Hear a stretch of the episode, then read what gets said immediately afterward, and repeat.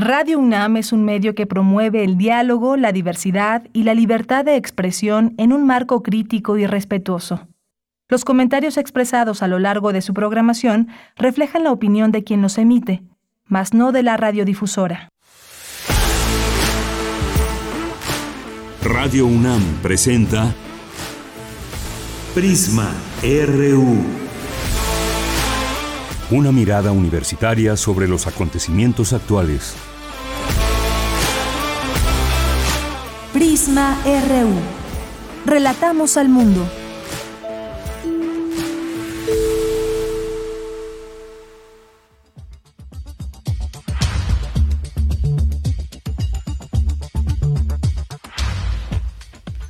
Hola, ¿qué tal? Muy buenas tardes. Gracias por sintonizarnos a través del 96.1 de FM y en línea en www.radio.unam.mx. Soy Virginia Sánchez y en nombre de Deyanira Morán, titular de este espacio, y de todo el equipo que conforma Prisma RU, les damos la más cordial de las bienvenidas y les invitamos a que nos acompañen durante las próximas 12, dos horas donde estaremos compartiéndoles información relevante como sobre la nueva unidad de especialidades en enfermedades raras que acaba de abrir la UNAM en coordinación con la Fundación Conde de Valenciana ¿Qué es una enfermedad rara? ¿Quiénes son candidatos a poder recibir atención en esta unidad? Y bueno, todo lo referente a ella platicaremos con el doctor Juan Carlos Centeno Ruiz, responsable de la unidad de, diagnóstico de enfermedades raras, y con la doctora Vianey Ordóñez Labastida, médico genetista de la unidad de diagnóstico de enfermedades raras. También vamos a hablar sobre este terrible retroceso que se ha vivido en Estados Unidos con la eliminación del derecho al aborto que definitivamente afectará a millones de mujeres. Al respecto platicaremos con la doctora Nelly Lucero Lara Chávez de la Facultad de Ciencias Políticas y Sociales. ¿Y cuántas veces no nos hemos encontrado en una situación que requiere asesoría legal o conocemos incluso a alguien que lo requiera, pero por falta de recursos se detienen en la búsqueda? Bueno, pues hoy platicaremos con la licenciada Sandra Zamora, directora general del Bufet Jurídico Gratuito Social AC, donde desde hace 30 años se ha brindado asesoría al público en general, gracias al apoyo de todo un equipo de abogados con amplia experiencia en materia civil y familiar y todo de manera gratuita. Así que al ratito tendremos información sobre ello. Y como todos los lunes, Montserrat Muñoz nos compartirá las actividades programadas desde la sala Julián Carrillo. Tendremos la siempre esperada cartografía RU con Otto Cázares. Y en la sección de cultura, Frida Saldívar nos detallará la presentación del ciclo de documentales Género, Resistencias y Diversidades que se presentará en la sala Julián Carrillo de aquí, Radio UNAM. Así que acompáñenos de aquí hasta las 3 de la tarde en Prisma RU, donde relatamos al mundo. Relatamos al mundo. Relatamos al mundo.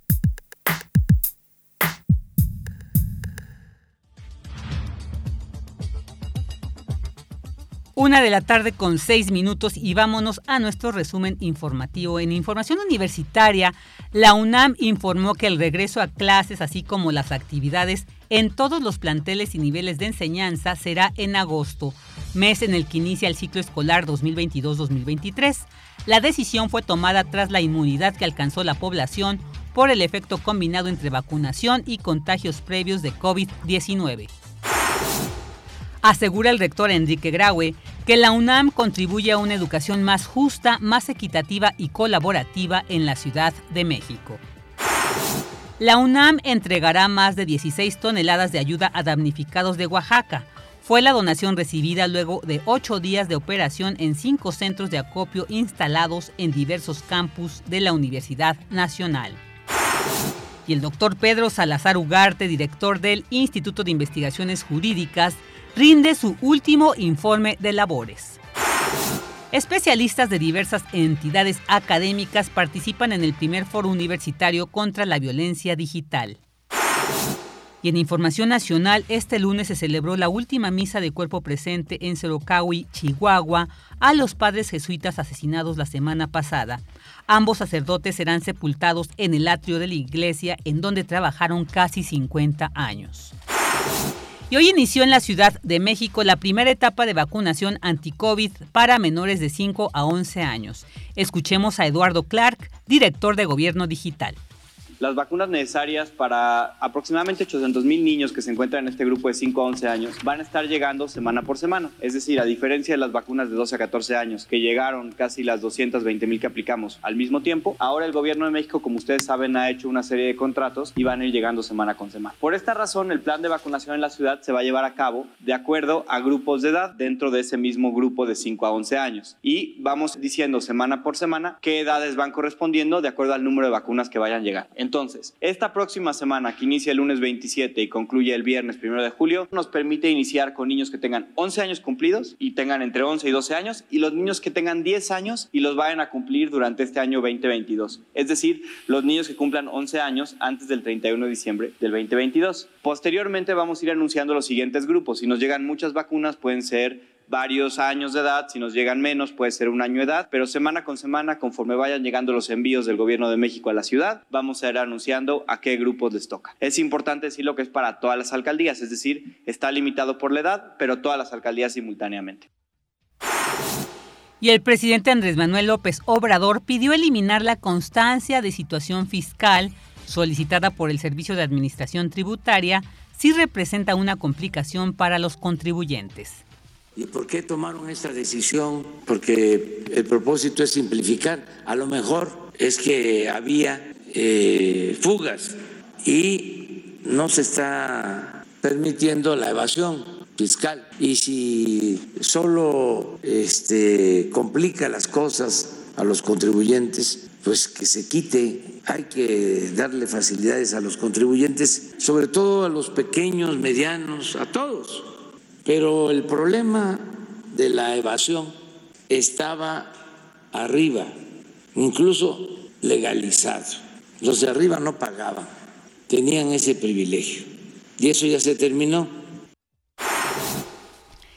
En información internacional, el secretario general de la Organización de las Naciones Unidas, Antonio Guterres, advirtió que el mundo enfrenta una emergencia en los océanos que amenaza a la naturaleza y a la humanidad.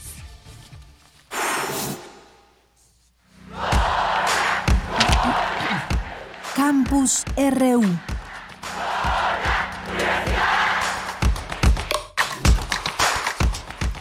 Una de la tarde con 10 minutos y bueno, vamos a comentar un poco lo que nos trae, los que nos ofrece la Gaceta de este día, que presenta la Gaceta UNAM, dedicada desde la portada a, bueno, pues se conmemora este mes sobre todo eh, a la toda la, movilización, a todas las manifestaciones, pues para reivindicar el orgullo LGBTIAQ. Nos presenta una, hay una cobertura gráfica de la marcha del orgullo que se llevó a cabo el sábado, este sábado pasado. También pues aborda el concepto de homofobia ha sido rebasado, un artículo al respecto, y también pues cómo avanza el reconocimiento social de este movimiento. Hay toda una serie de artículos de eh, relacionados con este tema, así que los invitamos a que eh, le den una revisada y ahorita pues por el momento todavía no se presenta de manera física impresa, pero lo pueden revisar en gaceta.unam.mx, donde también pues presenta muchas de las actividades que se llevarán a cabo en el campus universitario, al menos de esta semana. Y vamos a entrar la información que se genera también en la UNAM. La UNAM contribuye a una educación más justa, más equitativa y más colaborativa en la Ciudad de México. La información con mi compañera Dulce García. Adelante, Dulce, buenas tardes. Así es, Vicky, muy buenas tardes a ti en auditorio. Vicky, la Universidad Nacional Autónoma de México llevó a cabo la séptima reunión plenaria de la Red de Educación, Ciencia, Tecnología e Innovación de la Ciudad de México. Este es un órgano colegiado de carácter técnico de consulta, de opinión, asesoría y análisis y auxiliar del gobierno de la capital del país en la planeación y el mejoramiento de la educación media superior y superior. En el encuentro, Vicky, la doctora Rosaura Ruiz Gutiérrez, secretaria de Educación, Ciencia, Tecnología e Innovación Capitalina, dijo que ya se ha instalado la Comisión de la Educación Superior, la Ciencia y la Tecnología de la Ciudad de México, y resaltó que está planteada en la nueva ley de educación de la Constitución. Escuchemos. Ahí se plantea que en cada estado, en este caso en la Ciudad de México, debe haber una, una comisión que esté integrada por todas las instituciones de educación superior e investigación científica eh, y tecnológica, humanística, en esta comisión para hacer una planeación en estas tres áreas. Yo quiero insistir en esa parte de ciencia y tecnología porque siempre que se habla de educación, o casi siempre, de educación superior, no se menciona también que en esas instituciones es donde tiene una, una, donde se tiene una actividad importantísima, de la más importante del país, en las aportaciones a la ciencia, las humanidades, la tecnología, en conjunto con otras entidades como los institutos de salud, sin duda, y también las instituciones públicas. Y bueno, Vicky, la doctora Ruiz Gutiérrez insistió en que ya en la ley está plasmada esta comisión para la planeación de la educación superior, la ciencia y la tecnología, que a su vez se conforma de cuatro comisiones, la de normatividad, la de planes y programas de estudio, la de innovación educativa y la de diagnóstico de la educación superior en la Ciudad de México. Y bueno, al encabezar este acto, el rector de la UNAM, el doctor Enrique Graue, dijo que se busca que haya, como bien lo decías tú en un principio, Vicky, una educación más justa, más equitativa y más colaborativa. Escuchemos. A ver, yo creo que lo que se ha venido logrando, ya estaremos, estamos en esta séptima reunión que, de, que iniciara ya en marzo del 2019 para propiciar tener en la Ciudad de México y en el área metropolitana una red de educación más justa, más equitativa, una investigación colaborativa. Y bueno, Vicky, recordarle al auditorio que la Red de Educación, Ciencia, Tecnología e Innovación de la Ciudad de México tiene como propósito generar una serie de programas de vinculación educativa, de investigación, desarrollo tecnológico y de innovación tecnocientífica, humanística, artística y social, que contribuya a solucionar problemas de la capital del país aunque, según destacaron los académicos, poco a poco se va extendiendo a otros estados. Esta es la información, Vicky. Muchas gracias, Dulce. Buenas tardes. Gracias a ti, muy buenas tardes. Y ahora nos vamos con esta información, nos vamos a enlazar con mi compañero Fernando Jarillo, porque en la Facultad de Ciencias Políticas y Sociales tiene lugar el primer foro universitario contra la violencia digital. Hola, ¿qué tal, Fernando? Muy buenas tardes. Hola Vicky, a, todo, a, ti y a todo tu auditorio. Y pues sí, esta mañana se realizó el primer foro universitario contra la violencia digital en la UNAM, como parte del seminario de redes sociales en temas digitales de la Universidad Nacional. En la inauguración estuvieron presentes la doctora Carola García Calderón, directora de la Facultad de Ciencias Políticas y Sociales, el doctor Héctor Benítez Pérez, titular de la Dirección General de Cómputo y Tecnologías de la Información y Comunicación, y la doctora Tamara Martínez Ruiz, coordinadora de la Unidad de Género de la UNAM. La doctora Carola García destacó la importancia de la investigación académica para entender cómo opera la violencia digital y qué mecanismos y herramientas hay para combatirla. Escuchemos sus palabras. Estoy convencida que desde la academia es necesario trabajar en la liberacidad digital y abrir el debate para el desarrollo de políticas públicas eficientes que promuevan la seguridad, la libertad de expresión y la privacidad de grupos vulnerables como son las niñas, los niños, los adolescentes, la comunidad LGBTQ, las activistas, las periodistas y todas las defensoras y defensores de derechos humanos, quienes constantemente se encuentran expuestos a las distintas violencias digitales en la red. Eh, por ello, resulta urgente analizar y reflexionar por el desarrollo de software libre y seguro que proteja a las y los usuarios, así como a otros grupos de personas. Sin embargo, aún queda mucho camino por recorrer para lograr una comunidad que acceda a Internet de manera libre y sin violencia. Destacó que los jóvenes son quienes más usan y están expuestos a la violencia digital. Internet, así como tiene toda una carga positiva pues también se han incrementado los riesgos que corren los usuarios de sufrir violencia en estos espacios, sobre todo si tomamos en cuenta, según la encuesta nacional sobre disponibilidad y uso de tecnologías de información en los hogares, que la mayor proporción de usuarios de Internet respecto al total de grupos de edad es de 18 a 24 años. El segundo grupo etario, donde el uso de Internet está más generalizado, es entre los 12 y los 17 años. El que los jóvenes estén invirtiendo gran parte de su tiempo en la red como espacio importante de su vida cotidiana hace que las y los adolescentes, las jóvenes, sean más vulnerables a sufrir alguna violencia digital al no contar con herramientas necesarias para para hacerles frente y navegar de forma segura.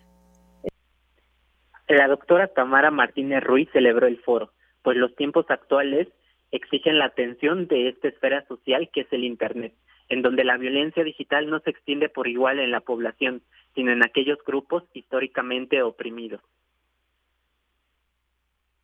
Celebro también mucho la realización de un foro de estas características, por el potencial para convocar la necesidad ahora imperante de reflexionar de forma crítica sobre esa intersección ahora tan presente entre los ambientes sociodigitales y la violencia, y particularmente contra la diversidad de los cuerpos y de los géneros, en un mes tan especial como es justamente el mes de junio, mes del orgullo LGBTTIQ y más, y que proclama justamente los derechos a la diversidad y sobre todo para la no violencia. La doctora Tamara Martínez Ruiz reflexionó sobre cómo las redes sociales reflejan lo mejor y lo peor de nuestras sociedades. Escuchemos. ¿Qué podríamos esperar de la virtualidad sino un continuum de nuestras relaciones de género construidas más allá de ella? Es impresionante también cómo dentro de la virtualidad se gesta lo que Rita Segato ha llamado las pedagogías de la crueldad, en el sentido del acceso a los cuerpos leídos como hombres a las enseñanzas de la masculinidad patriarcal por, por vía de la exposición a la violencia. Sin embargo, no todos son malas noticias, pues la coordinadora de la unidad de género de la UNAM recalcó que en la virtualidad además de las violencias que se generan en aquellos espacios, también surgen resistencias al sistema patriarcal a través del ciberactivismo. Escuchemos. El ciberactivismo feminista, disidente y también el antipatriarcal ya nos está mostrando cómo las subversiones que han sido posibles en las calles, en las plazas, en los recintos de grandes instituciones, también hoy son un horizonte posible en los vínculos desde la virtualidad. Son las ciberfeministas jóvenes quienes nos han enseñado cómo el algoritmo que pone a disposición el cuerpo desollado de una mujer puede ser transformado con una organización colectiva en flores, en campos verdes, mariposas, mensajes de amor que alteran el orden violento de las cosas y al hacerlo transforman también la memoria. Este foro concluirá a las 19 horas de hoy y se podrá acceder a las conferencias a través de Facebook, en las cuentas de Ciencia UNAM y en la página de la Facultad de Ciencias Políticas y Sociales de la UNAM. Hasta aquí la información, Vicky. Muchas gracias, Fernando. Una cobertura muy amplia, muy, eh, eh, eh, muy enriquecida con todas estas voces de gente tan conocedora del tema. Muchísimas gracias. Un abrazo, Fernando. Hasta luego, Vicky. Un abrazo. Luego. Y bueno, ahora nos vamos con la información eh, sobre el informe de labores, rindió su último informe de labores el doctor Pedro Salazar Ugarte, director del Instituto de Investigaciones Jurídicas. Esta información con mi compañera Cindy Pérez Ramírez. Hola Cindy, buenas tardes. ¿Qué tal Vicky? Muy buenas tardes a ti y a todo el auditorio. En el informe del último periodo de gestión del director Pedro Salazar Ugarte, se dio cuenta del resultado del esfuerzo conjunto de la comunidad académica y administrativa del Instituto de Investigaciones Jurídicas, y es que en presencia del rector Enrique Graue y demás autoridades universitarias, el director del instituto recalcó que se cumplió la totalidad de las actividades a las que se comprometió en sus planes de trabajo, mismas que detalló. Somos 98 personas investigadoras y 57 personas técnicas académicas. El 44% de nuestro personal académico son mujeres. El 75% de las personas que integran el claustro participan en alguna de las 16 líneas de investigación institucionales que son aprobadas y revisadas y supervisadas por el Consejo Interno. Entre 2014 y 2022 ejecutamos 26 programas, proyectos con ACIT, 24 PAPIT, seis PAPIME y tres SECTEI. El último compromiso pendiente hasta este año, propuesto en mi segundo plan de trabajo, se cumplió y fue aprobado por el Consejo Interno.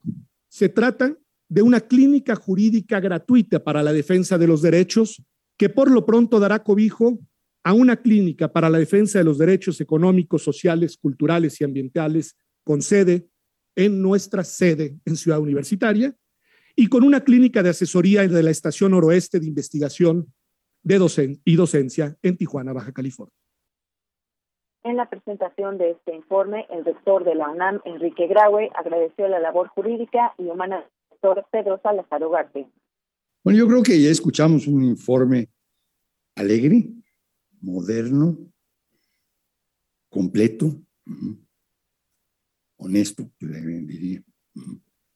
En este formato tan ágil que efectivamente existe, que permite que todos ustedes lo puedan conocerlo, acceder a él, interactuar con el informe. Muchísimas gracias por este formato, doctor Pedro Salazar. Creo que han sido ocho magníficos años. Han sido años de éxitos, de logros y de un crecimiento importante del Instituto de Investigaciones Jurídicas. En el informe del señor director se aprecia el trabajo conjunto de toda esta comunidad. Felicidades a todos ustedes por ello. Vicky, durante el periodo 2014-2022, en el que el doctor Pedro Salazar Ugarte estuvo al frente del Instituto de Investigaciones Jurídicas, 827 libros, hubo 125 distinciones entre premios, reconocimientos, entre otros. Se realizaron 1.709 eventos académicos y cerca de 200 estudiantes anualmente participan en programas de beca y servicio social. Esta es la información. Muchas gracias, Cindy. Buenas tardes. Muy buenas tardes. Queremos escuchar tu voz. Síguenos en nuestras redes sociales. En Facebook como Prisma RU y en Twitter como arroba PrismaRU. Una de la tarde con 25 minutos y bueno, ya la semana pasada eh, me tocó precisamente dar una nota sobre la eh, apertura de la unidad de diagnóstico de enfermedades raras por parte de la Facultad de Medicina de la UNAM en colaboración con la Fundación de Asistencia Privada Conde de Valenciana. Pero bueno, pues vamos a conocer más sobre qué se ofrece en esta unidad, vamos a tener más detalles y para ello ya tenemos en la línea al doctor Juan Carlos Centeno Ruiz, él es responsable de esta unidad de diagnóstico de enfermedades raras. ¿Qué tal, doctor Centeno? Muchas gracias por estar aquí con nosotros en Prisma RU. Bienvenido. Gracias, buenas tardes, encantado. Gracias por la oportunidad. No, al contrario, pues una unidad que de entrada nos, eh, la primera inquietud que nos genera es, ¿qué es una enfermedad rara? ¿Cómo, ¿Cómo clasificar una enfermedad de este tipo? Muy bien, en general se clasifica una enfermedad rara como aquella que sucede en uno de cada dos mil individuos de la población general o incluso es más rara o menos frecuente. Esa es la definición aceptada mundialmente. Si la enfermedad ocurre en uno de cada dos mil personas, decimos esta es una enfermedad rara, y bueno, se conocen muchísimas de esas enfermedades, hay ocho mil aproximadamente diferentes, y un gran problema es que al ser tan poco frecuentes, eh, el médico, los médicos no estamos entrenados, no nos enseñan en, en las escuelas de medicina a reconocerlas, y los pacientes afectados por esto mismo pueden tardar muchos años en recibir un diagnóstico, las manifestaciones clínicas son muy diversas, son muy variadas y es muy complicado hacer un diagnóstico de primera intención, aún en médicos eh, especialistas entrenados en, otro tipo de enfermedades. Muy bien, muy bien. Híjole, pues esto suena muy interesante porque, como bien mencionan, o sea, es una enfermedad que como es tan poco eh, se encuentra en un, porcentaje menor, digamos, de la población, pues a veces yo me imagino que hay gente que ni siquiera eh, pues sabe, ¿no? Que tiene una, una enfermedad rara y no sabe a dónde acudir y por ello la importancia de esta unidad. ¿Alguna enfermedad de estas que nos pudiera comentar que existe, doctor? O digamos, incluso la más frecuente dentro de estas enfermedades raras. Sí, claro. Eh, le, comentaba que hay ocho mil distintas, pero dentro de esa misma grupo hay algunas que son muy conocidas, por ejemplo el síndrome de Marfan, el síndrome de Turner, la hemofilia, la fibrosis quística, son enfermedades que, se conocen, que son que son raras, que se ven con cierta frecuencia en los hospitales. Eh, hay otras como la neurofibromatosis, enfermedades como síndrome de cute largo que afecta al corazón es una amplia gama y afecta a cualquier, cualquier órgano, cualquier sistema del cuerpo. Ahora, eh, un eh, alguien que tenga algún padecimiento de eso, que todavía no, no sepa que, que, es una enfermedad rara, tendría que acudir primero a un centro de salud y de ahí ya sería canalizado o cómo sería este procedimiento para que la gente pueda acudir a esta unidad, doctor.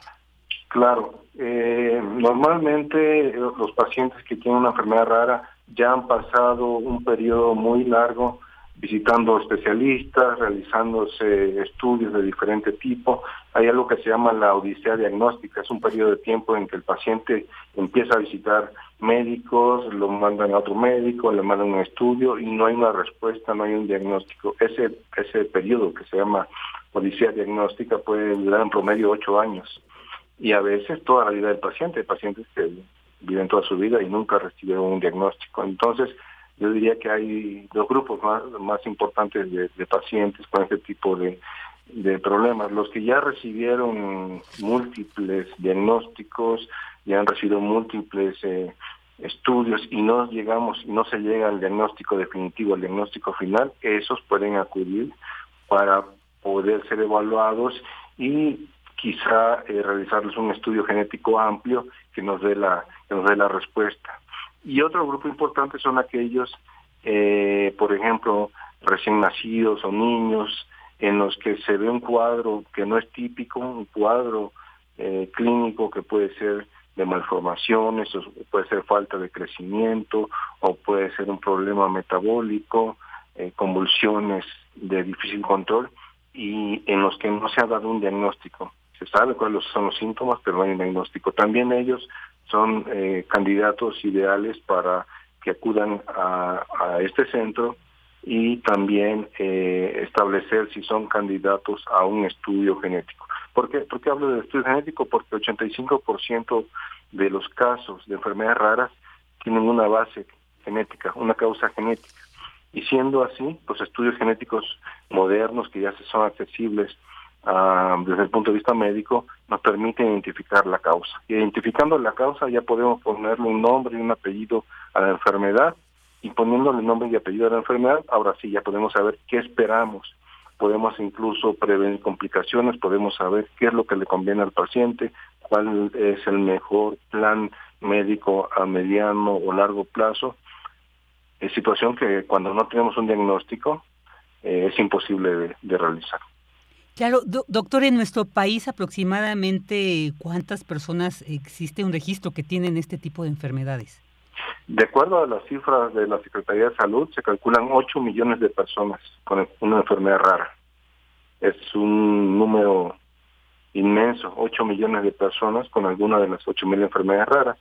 Y eh, algo que también tenemos que avanzar es en el registro estas enfermedades, porque por su misma rareza y porque no son diagnosticadas eh, comúnmente, pues los registros que tenemos están, están bastante incompletos, pero esto es algo que seguramente en los próximos años y con los nuevos eh, métodos de diagnóstico vamos a ir eh, incrementando el número de enfermedades registradas, el número de pacientes identificados y esto al final redunda en que podemos saber qué es lo que tenemos en nuestro país, en nuestra población, qué, enfermedades raras son las más comunes dentro de esa misma rareza y si esas enfermedades pueden tener en algún momento, quizás no en este momento, pero más adelante, eh, posibilidad de tratamientos ya más específicos.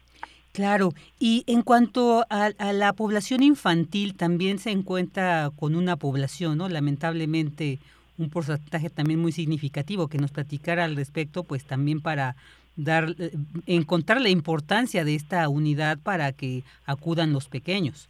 Claro, sí, eso es muy importante. Más o menos la mitad de los pacientes con una enfermedad rara eh, son niños. O, dicho de otra manera, la mitad de las enfermedades raras se manifiestan desde los primeros meses o años de vida. Y esto es eh, tiene dos aspectos importantes. Uno, que la gran cantidad de pacientes que vamos a ver son, son niños y la otra es que mientras más temprano hagamos un diagnóstico en edad infantil o en los primeros años de, vida, tenemos mayor oportunidad de mejorar la calidad de vida del paciente y no eh, recibirlos o diagnosticarlos ya pasados muchos años, ya cuando se manifestaron complicaciones, ya cuando es eh, difícil tal vez ofrecer algún beneficio. Entonces, eso es algo muy importante, la posibilidad de acercar estos diagnósticos o reconocer estos pacientes en los primeros años de vida. Claro, sí, sí, muy importante, porque como usted menciona, doctor, si no se atiende en estas edades tempranas donde se manifiesta la enfermedad, pues bueno, a veces puede avanzar de una manera que se complica más el tratamiento y se complica más la mejoría. Y doctor, que nos diga, ¿quiénes eh, pueden acudir a, este, a esta unidad? ¿Cuál sería el procedimiento para ello? Muy bien. Eh, puede acudir cualquier paciente que haya sido eh, diagnosticado con una enfermedad rara. No es, no es poco frecuente que eh, a los pacientes se les diga, tu enfermedad es una enfermedad rara, no tenemos un diagnóstico. Son pacientes que han pasado muchos años eh, de médico en médico o de estudio en estudio. Ellos pueden ser referidos por su médico directamente o a veces también las familias y los pacientes de modo independiente pues pueden solicitar una cita teniendo en cuenta todo su historial eh, de, estudios médicos y de evaluaciones médicas. Entonces eh, tenemos aquí un teléfono directo para que se pueda sacar la cita, es el 55 54 42 17 27, es un teléfono directo para tramitar la cita y también podemos eh, otorgar citas mediante el correo electrónico que es enfermedades raras arroba unam.mx enfermedades raras arroba unam.mx. Y en la propia página web de la unidad, que es enfermedades raras.facmed.unam.mx, tenemos también un mecanismo para que los pacientes nos consulten sus dudas y también podemos desde esa, ese procedimiento eh, otorgarles alguna cita. Muy bien. Eh, doctor, eh, habíamos presentado también a la doctora Vianey Ordóñez Labastidi, creo que está ahí con usted, ¿verdad? Sí, sí, aquí está. Sí, ah, bueno, pues sí, sí, sí, gusta también para platicar un poco con ella y, y que nos comente algo al respecto y ahorita regresamos con usted para despedirnos. Claro que sí. Doctora Ordóñez, muy buenas tardes. Hola, muy buenas tardes. Bienvenida, bienvenida, gracias aquí eh, por estar aquí con nosotros en Prisma RU. Y bueno, preguntarle sobre este equipo médico que ahora conforma esta unidad de diagnóstico de enfermedades raras, las especialidades que tengan, que tienen ellos, o un poco para tener claro quiénes son los que están al frente de esta unidad. Eh, bueno, la unidad está conformada ahorita por tres médicos genetistas que eh, genética médica es justo la especialidad donde nos entrenan para ver pacientes con enfermedades raras, eh, ya sea genéticas eh, o de las más comunes por teratógenos, pero justo pues nosotros tenemos la preparación y también tenemos preparación en análisis bioinformático, que es lo que nos permite analizar los estudios genéticos que se están ofertando en la unidad. Muy bien. Y tengo entendido que la unidad se encuentra precisamente en la eh, en la Fundación Conde de Valenciana. Este este dónde está, dónde se encuentra, dónde de cuando ya hagan su cita, dónde tendrán que acudir ya presencialmente. La unidad se encuentra en el cuarto piso de, de la Fundación Conde de Valenciana y esta se localiza en Chimalpoca 14, Colonia Obrera, en la alcaldía Cuauhtémoc aquí en Ciudad de México, que estamos cerca de la Torre Latino o del Metro Doctores. Doctora, y llama la atención precisamente que esta fundación, pues bueno, su especialidad es oftalmológica. ¿Cómo fue que pues abrió las puertas para dar entrada a este a esta importante unidad porque además de, de, atender estas enfermedades raras por lo que nos decía el doctor pues va a dar apertura a todo un seguimiento de investigación ¿no? de registro y pues todo un avance médico sobre este, estas enfermedades clasificadas como raras. ¿Cómo fue que se conformó esta alianza con la Fundación Conde de Valenciana? Bueno, la Fundación Conde de Valenciana y la Facultad de Medicina de la UNAM han tenido un vínculo ya por muchos años, más o menos como nueve años, que han estado trabajando juntos en temas de investigación. Ah, muy bien, de ahí se, se dio este vínculo y esta apertura, muy, muy importante. Y, doctora, eh, hablamos, el, doctor nos decía que el 85% son de estas enfermedades son de origen genético y precisamente por ello es que la especialidad de los médicos genetistas, pero un poco que nos ampliara eh, esta, esta situación. Es decir, estas enfermedades son, cuando se investigan, son heredadas ¿no? De esta manera, digamos, eh, algún paciente quiere decir que tuvo algún familiar, algo así, que la tuvo y entonces se la heredó genéticamente, o cómo entender esta situación de este origen. Eh, las enfermedades genéticas son causadas porque a nivel del material genético, que es lo que nos dan las instrucciones de cómo se forma y cómo funciona todo nuestro cuerpo, pues tienen algún error que está dando lugar a estas enfermedades. No todas las enfermedades genéticas eh, se heredaron de algún progenitor. Puede ser que sea un paciente el primer caso de la familia, lo que a veces en las familias les llama la atención de por qué no hay nadie más en la familia con esta misma enfermedad. Y algunas eh, sí son heredadas, dependiendo de la naturaleza de cada enfermedad genética eh, si podemos encontrar más personas afectadas o el primer caso y a partir de esa persona pues ya se pudiera heredar esa enfermedad. Claro, esto, esto es muy importante, muy interesante, porque entonces de ahí también la, la, la importancia de atenderse de que existe esta unidad, porque pues si ya se puede, si se detecta, yo creo que de ahí ya cualquier herencia genética que se diera posteriormente ya se sabe con certeza qué es, ya se sabe cómo tratarse, entonces pues de ahí, como decía y reitero, la importancia de esta unidad de diagnóstico de enfermedades raras. Pues muchísimas gracias, doctora Vianey Ordóñez, por haber estado con nosotros para detallarnos más sobre el servicio que se brinda en este espacio. Muchas gracias. Y quisiera despedirme del doctor Juan Carlos, por favor.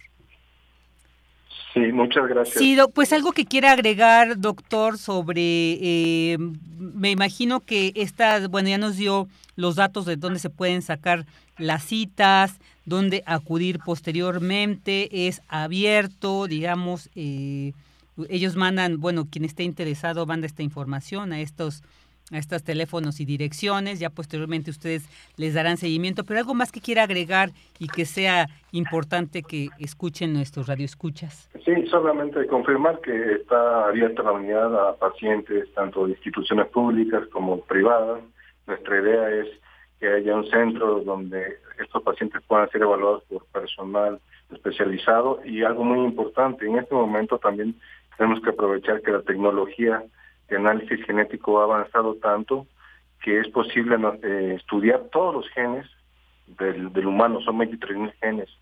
Y esa tecnología, eh, ese estudio lo, ofrecemos aquí, el estudio de 23.000.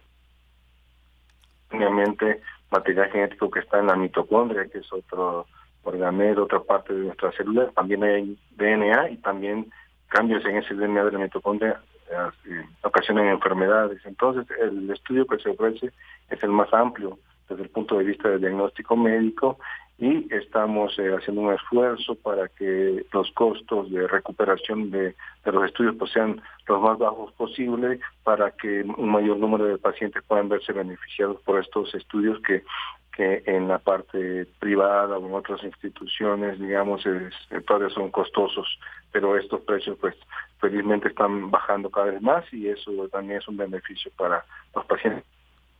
Claro, claro. Entonces repetimos el número de teléfono 55 54 42 17 27 y en el correo enfermedades raras arroba unam.mx, así como en el correo enfermedades raras.facmed.unam.mx. Es correcto. Ok, doctor. Pues muchísimas gracias por habernos compartido esta información y enhorabuena pues por la apertura de esta unidad de diagnóstico de enfermedades raras. Muchísimas gracias a ustedes por la oportunidad. Al contrario, hasta luego. El doctor Juan Carlos Centeno Ruiz, responsable de la unidad de diagnóstico de enfermedades raras, y la doctora Vianey Ordóñez Labastida, médico genetista también de esta unidad. Prisma RU. Relatamos al mundo.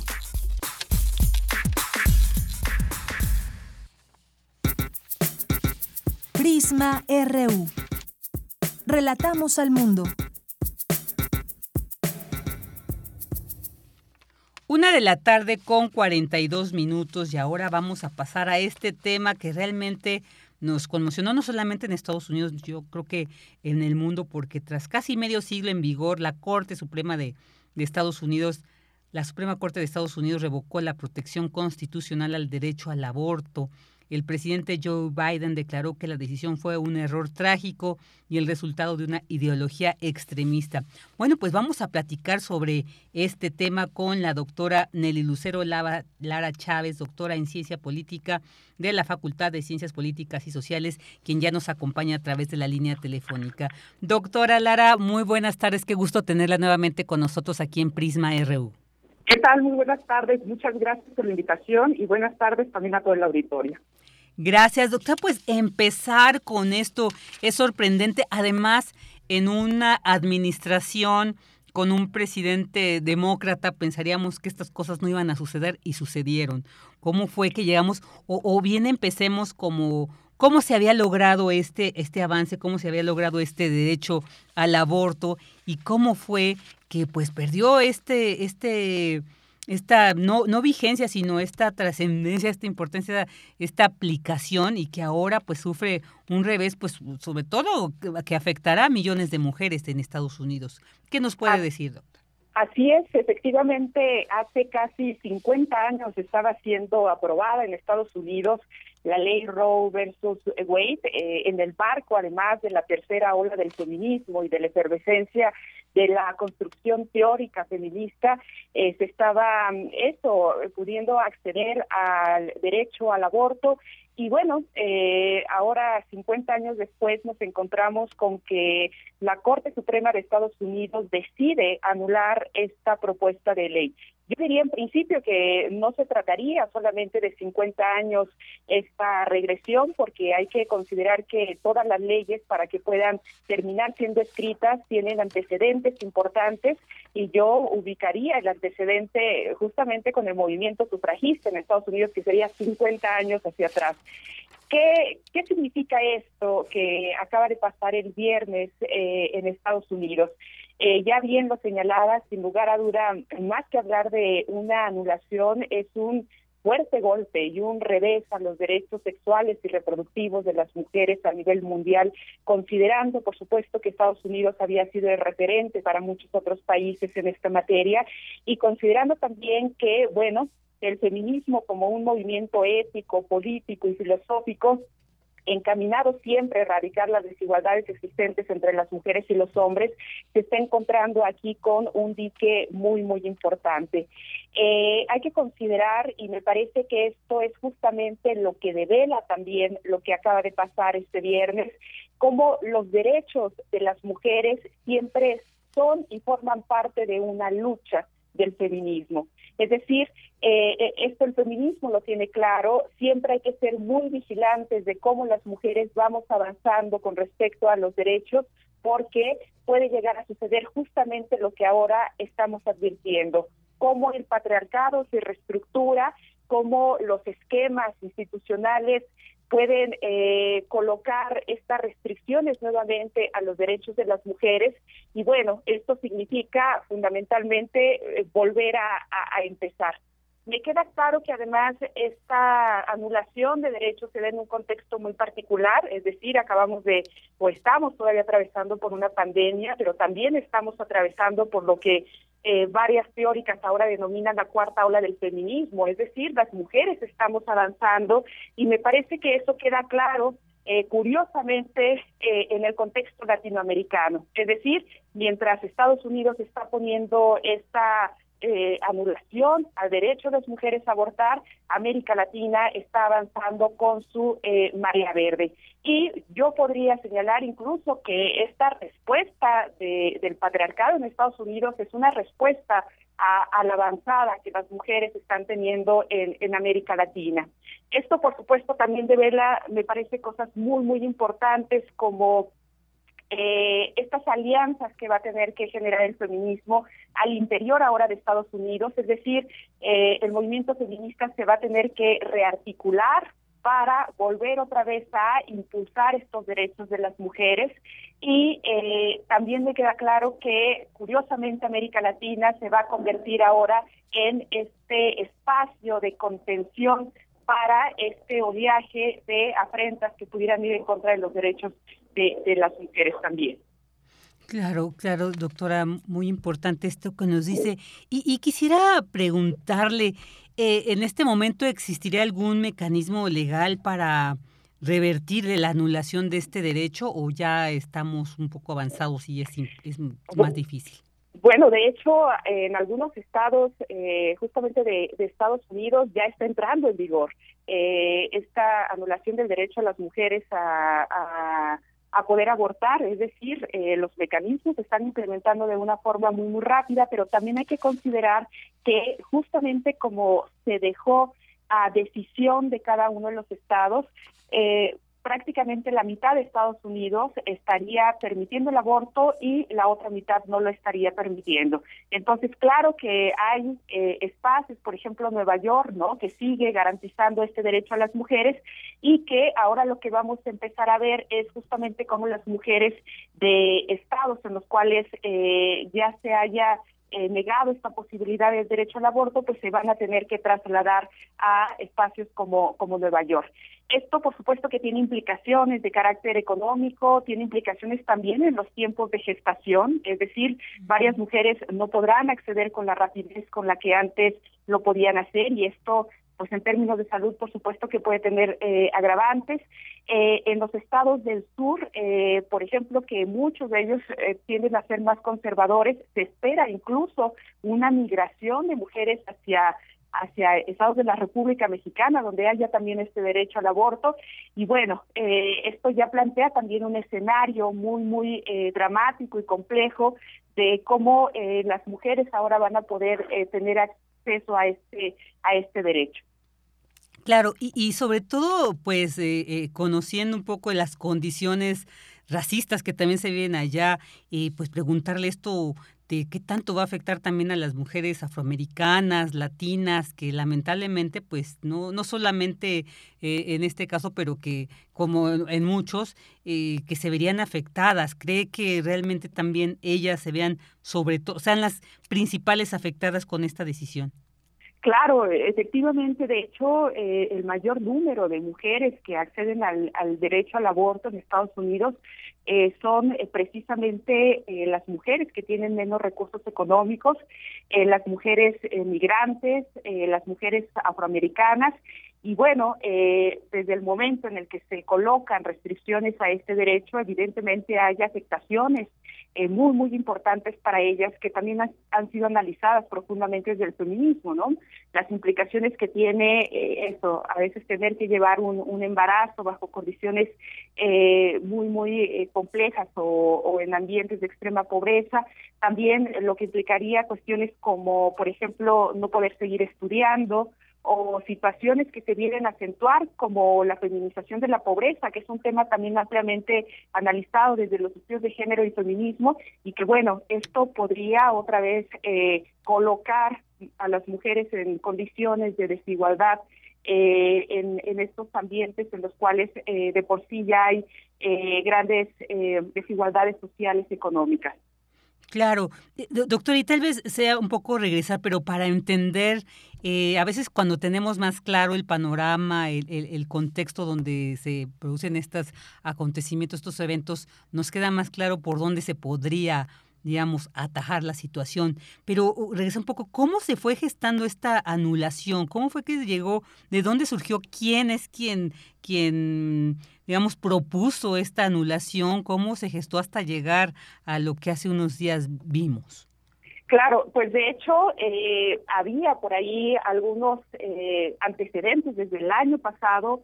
Eh, algunos algunos estados del sur en Estados Unidos ah, ya habían planteado la posibilidad de anular el, derecho al, al, aborto de las mujeres pero eh, en diciembre del 2021 por ahí aparecen los primeros rumores de que esto ya podría estarse negociando en la Corte Suprema de Estados Unidos y fue justamente en las filtraciones de mayo de este año donde nos dimos cuenta eh, eso de la de la seriedad y la y de la contundencia que estaba teniendo esta esta iniciativa.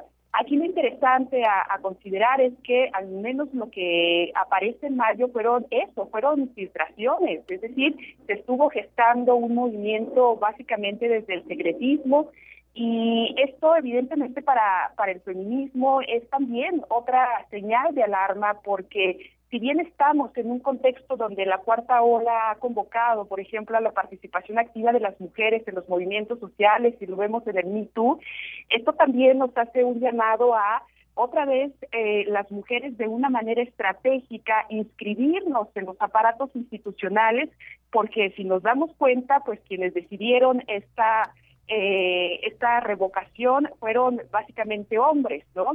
Entonces, evidentemente eso es también una eh, un llamado, como lo señalaba, eh, que tenían muy claro en su momento las feministas liberales, ¿no? De estar dentro de las instituciones de forma estratégica, de ver que se está movilizando, de anticiparnos también a esos movimientos y teniendo presente que en el caso de los derechos de las mujeres, como de muchos otros derechos de grupos subalternizados tradicionalmente, pues nada está garantizado y que hay que ser muy vigilantes de estos procesos que a veces se llevan justamente en la secrecía. Claro, ah, pues una situación que habrá que seguir, como usted bien lo, detalla, cada estado va a, decidir si, si mantiene este derecho al aborto, entonces pues es todo un tema que tendremos que darle un seguimiento. Pues mientras tanto, le agradecemos muchísimo, doctor, el que nos haya compartido esta importante e interesante reflexión. Muchísimas gracias a, ustedes por la invitación y buena tarde a todas y a todos. Gracias, buena tarde y un abrazo, doctora. Gracias, hasta luego. Hasta luego, la doctora Nelly Lucero Lara Chávez, doctora en Ciencia Política de la Facultad de Ciencias Políticas y Sociales. Sala Julián Carrillo presenta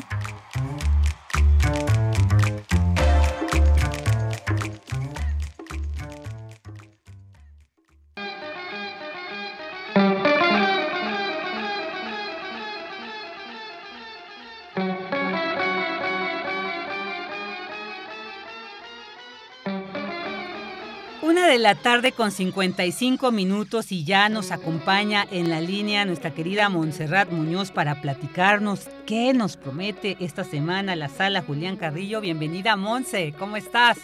Eh, aquí en Espirales Cósmicos, saludándote mucho querida Vicky, al equipo de Prisma RU, también por supuesto a todos quienes son nuestros radioescuchas, nuestros cibernautas, asistentes ya en vivo y a todo calor a la sala Julián Carrillo. Queremos contarles que, bueno, primero que nada tenemos actividades en esta semana ya pues previas a las vacaciones, ¿verdad? Administrativas este periodo que siempre nos hace mucho bien. Así que pues muchas gracias ahí al calendario de la UNAM. Pero esta semana tenemos invitaciones. Primero que nada quisiera mm, recalcarles que tuvimos más bien conciertos en vivo en la sala. Esto fue el hace dos viernes, primero con la era vulgar y el viernes pasado, gracias a todos por escuchar el maravilloso concierto que nos ofreció Soultic.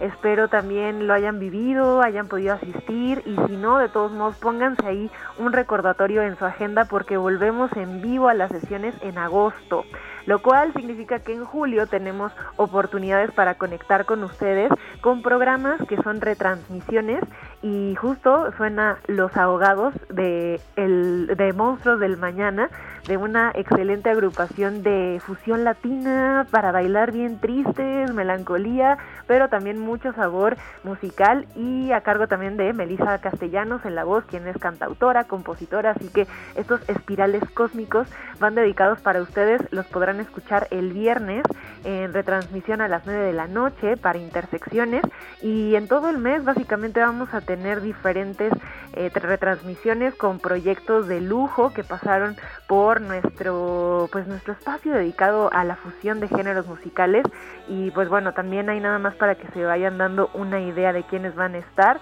pues Melissa Castellanos y el monstruo y monstruos del mañana eh, después el viernes 8 un día vi 43 atardeceres. Después Ciranda, una banda de Guadalajara de música balcánica y fusión. Roberto Verástegui y Sly Fifth Up, que por cierto esa retransmisión, bueno, ese concierto se grabó en la Embajada de Estados Unidos y directamente nos prestaron el material, nos saludaron desde allá, así que no se lo pierdan el viernes 22 y después Rider Negro, con muchas similitudes como del rock vintage. Todo esto en julio. Y pues bueno, esta semana les queremos invitar ya al cierre con broche de azul y oro, porque tenemos el miércoles a las seis proyecciones de cuatro cortometrajes dirigidos por tres mujeres increíbles y un director también súper eh, renombrado con temas que van del género, resistencias y diversidades. Así se llama este ciclo, género, resistencias y, diversidades. Será entrada libre en la sala Julián Carrillo con este formato que conocen de buen sonido, de una pantalla pues muy muy vistosa en la sala Julián Carrillo, así que queremos animarles mucho a que se presenten de nuevo, es entrada libre, consulten el Facebook Sala Julián Carrillo, ahí hay más información sobre este ciclo, sobre también las exposiciones virtuales que hemos también Ricardo Jaimes, parte de Extensión Cultural, tiene ahí unos enlaces mostrándoles a ustedes como público y con diversos colegas hablando sobre las obras eh, ilustrativas, acuarelas, dibujos, que justo están en el lobby de la sala Julián Carrillo y también en línea. Así que no se pierdan por favor de esta exposición llamada Delirios de Paria, que es un excelente ilustrador egresado de la, de la Facultad de Artes y Diseño y pues él, si ustedes van a la sala Julián Carrillo el miércoles, podrán ahí ver algunos de sus dibujos, de sus eh, pasados, como él lo dice, también de sus tecnocracias, como en todo color y en todos neones pues también están a la venta, ¿por qué no? Si van y quieren adquirir una obra, contáctenos. Y también en el Facebook de la sala podrán encontrar estos diversos videos con apreciaciones, con también visitas, porque bueno, ya tenemos galerías virtuales, en estos dos años han estado en mucho repunte, en mucho auge, así que nosotros en Extensión Cultural para rendirle homenaje a Paria, hicimos una, pues un recorrido, una galería virtual que también pueden ahí descargar cuando asistan a la sala Julián Carrillo en vivo el código QRL y ese código directo los manda a esta exposición que no se deben de perder, por favor. Va a estar también disponible pues en estos meses de vacaciones, así que si quieren visitar un museo virtual, les recomendamos muchísimo, puedan seguirnos en redes, también las redes de Radio Universidad y asistan de nuevo como reiteradamente lo he mencionado aquí, estamos sirviendo para ustedes a través del espíritu de las artes y de la cultura. Nos encontraremos también en esta sección en vivo, pues en agosto, estamos pensando que el primero de agosto, lunes, podríamos también regresar con esta, esta sección y estos apreciados minutos que pues ustedes nos, nos comparten en Prisma RU y bueno pues estamos en comunicación con ustedes a través de Twitter, eh, a través de Facebook, a través también de nuestra agenda. Y por favor escuchen las retransmisiones de intersecciones, estén pendientes también porque próximamente tendremos nuevas convocatorias de los cursos de oratoria y lectura, interpretación de, de textos a cargo de Elena de Aro, de Sergio Rued y también tendremos un curso sobre narrativa. Esto también les dejo los informes en Twitter para que se conecten con nosotros y todavía están muy a tiempo de ser parte de esta comunidad de entusiastas, entusiastas de la radio y también de diferentes manifestaciones artísticas. Perfecto, Monse. Pues muchísimas gracias. Como siempre, te mandamos un abrazote enorme con todo nuestro cariño. Abrazo sonoro, Vicky, cuídense mucho, estemos en contacto porque pues todavía nos quedan ahí pues muchos, muchos, muchos, muchos espíritus a los cuales servir, alias ustedes como público y muchas gracias por tenerme aquí en esta sección a lo largo de este semestre. Siempre es un gusto. Hasta pronto, Monse. Hasta pronto, Vicky. Vámonos a un corte. Queremos escuchar tu voz. Síguenos en nuestras redes sociales. En Facebook como Prisma RU y en Twitter como arroba PrismaRU.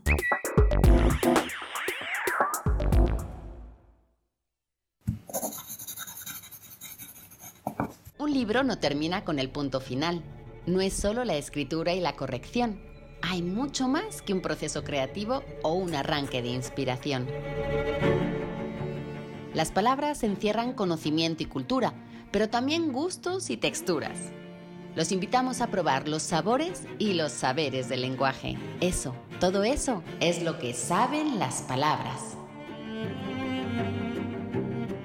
saben las palabras, el amor por el lenguaje en todas sus presentaciones, con Laura García, todos los lunes a las 18.30 horas, retransmisión sábados a las 17 horas, solo por Radio UNAM, Experiencia Sonora. El orgullo no se vive solo un día o solo un mes. El orgullo se vive cada vez que respondemos al odio con amor. Cuando pintamos de colores a la intolerancia. Cuando metemos al closet los prejuicios para dejar salir lo que somos. En este movimiento luchamos a mucho orgullo para prohibir las terapias de conversión, por el matrimonio igualitario y por todos los derechos para todas las personas. Porque el futuro es la libertad de ser y amar. El futuro es naranja.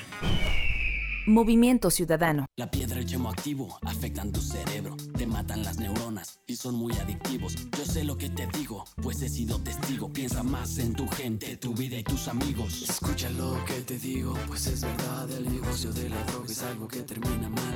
Escucha bien, hermano, porque esto te hace daño. El negocio de la droga es algo que termina mal. Esto siempre acaba mal, Si necesitas ayuda, llama a la línea de la vida 800-911-2000. Escucha. Un tejido infinito de impulsos. Un diálogo en los matices del silencio. Islas resonantes. Pensar el mundo a través del sonido. Quinta temporada. Reflexiones y entrevistas en torno a la escucha con Cintia García Leiva miércoles a las 16 horas después del corte informativo. Retransmisión, sábados a las 19 horas. Radio UNAM, experiencia sonora.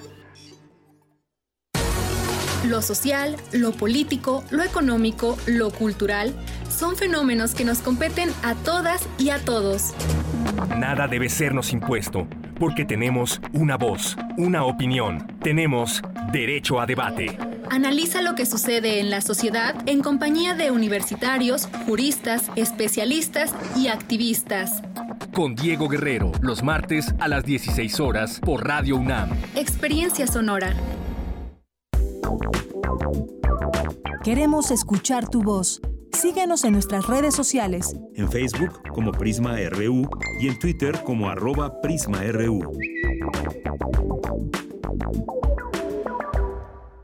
Dos de la tarde con cinco minutos y vamos a dar entrada a los saludos respectivos a quienes se comunican con nosotros a través de las redes en Twitter, arroba Prisma RU y en Facebook también, Prisma RU.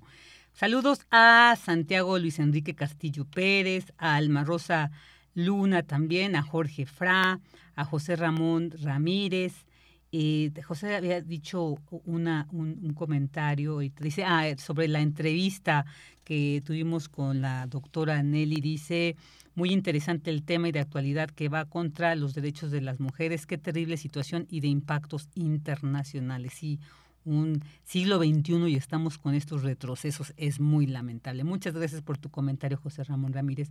También mandar saludos a Refrancito, dice, muy estimados, este día con mucha atención a los temas del programa y qué bueno que están tocando el tema de la regresión en Estados Unidos cuando en pleno siglo XXI, justo, muchos otros países están dando una lección de alcance de derechos justo en países como los de América, los de Latinoamérica. Así es, Refrancito. Coincidimos con este comentario. Eh, también saludos y abrazos a Jorge Morán Guzmán. Dice, excelente noticia la creación de la unidad de diagnóstico de enfermedades raras. La UNAM reitera su compromiso social.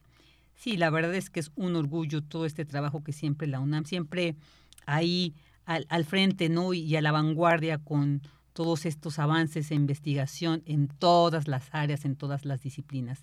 También saludos y abrazos a Rosario Durán Martínez, dice que sea un día feliz, por supuesto un día feliz, aunque un poco nublado, pero bueno, siempre eh, hay, que, hay que agradecer el que estamos vivos, el que estemos bien, algunos y algunas pues enfermitos, esta pandemia pues también eh, ha tocado, ya yo creo que es de estas olas donde conocemos a cercanas y a cercanos que se han contagiado, pero bueno, pues como sabemos, ahora ya los síntomas son leves en la mayoría de las personas, en algunas, en algunos todavía es un poco fuerte, pero bueno, hay que cuidarnos y esperemos que todos quienes están ahorita enfermos, ya sea de COVID o de algún otro malestar, pues sanen muy pronto.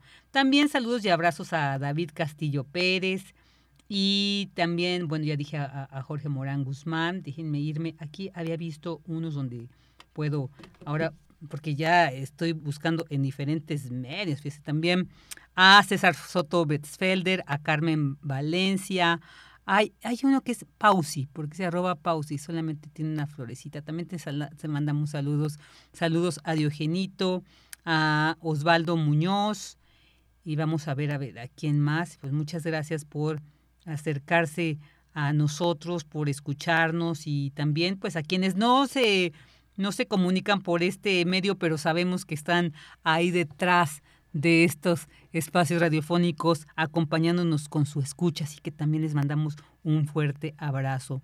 Y bueno, también aquí está Gerardo Jiménez, también saludos.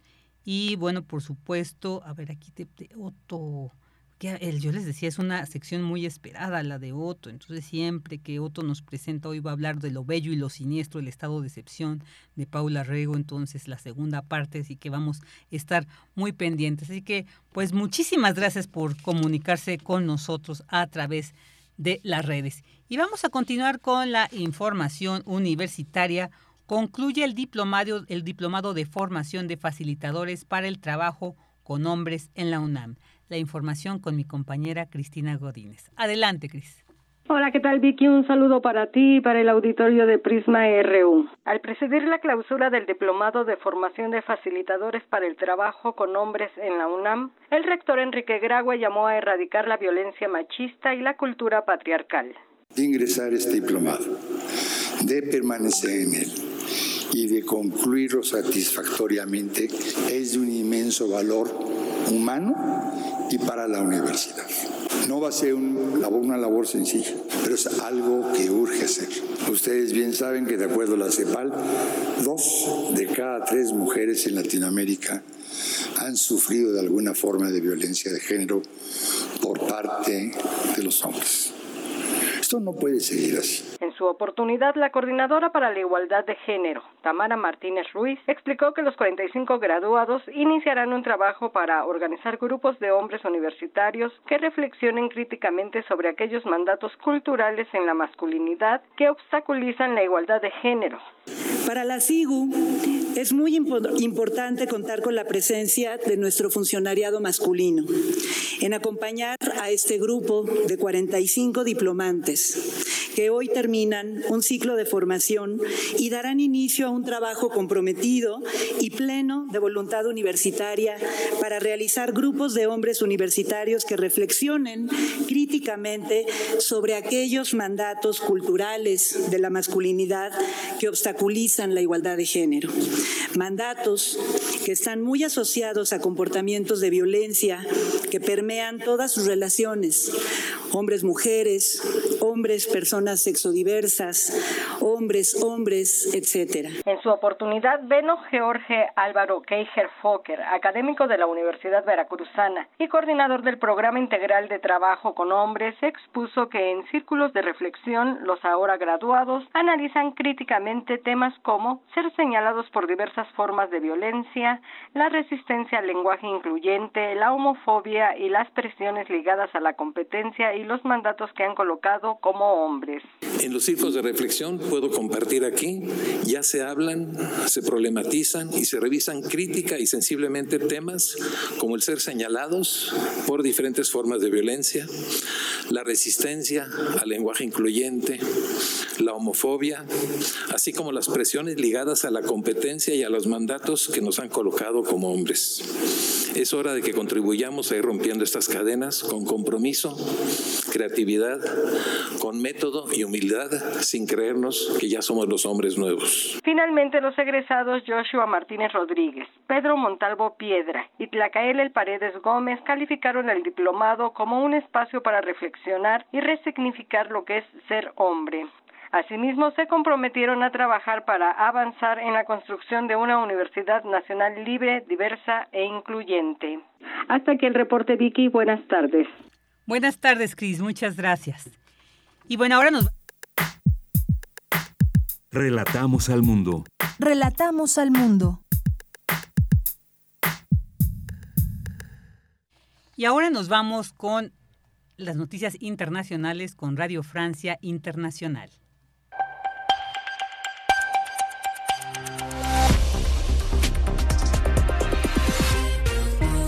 Bienvenidos a este flash informativo de Radio Francia Internacional. En los controles técnicos nos acompaña Remy Vivian. Hoy es martes 27 de junio. Vamos ya con las noticias.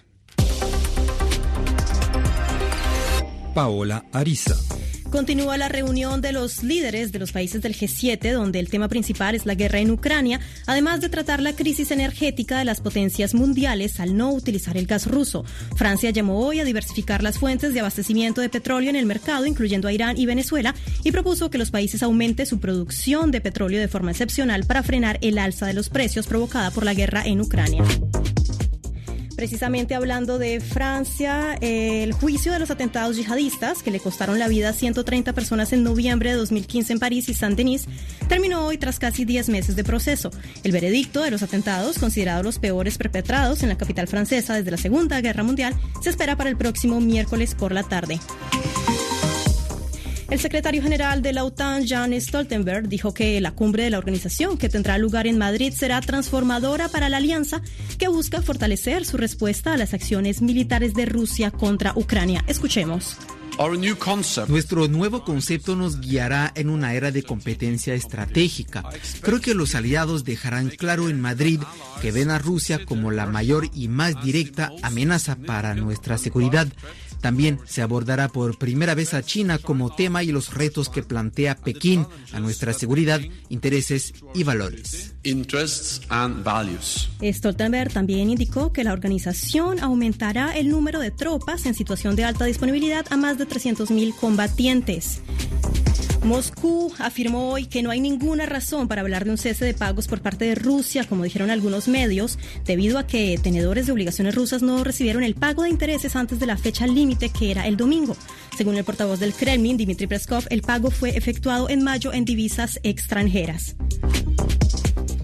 El francés Julian Alaphilippe, campeón del mundo, estará ausente en el próximo Tour de Francia después de su equipo Quick Step lo dejará por fuera debido a la gravedad de su caída del pasado 24 de abril en la carrera La Decana de las Clásicas. Y gracias por escucharnos en este lunes 27 de junio. Eh, síganos escuchando en RFI y a través de rfimundo.com.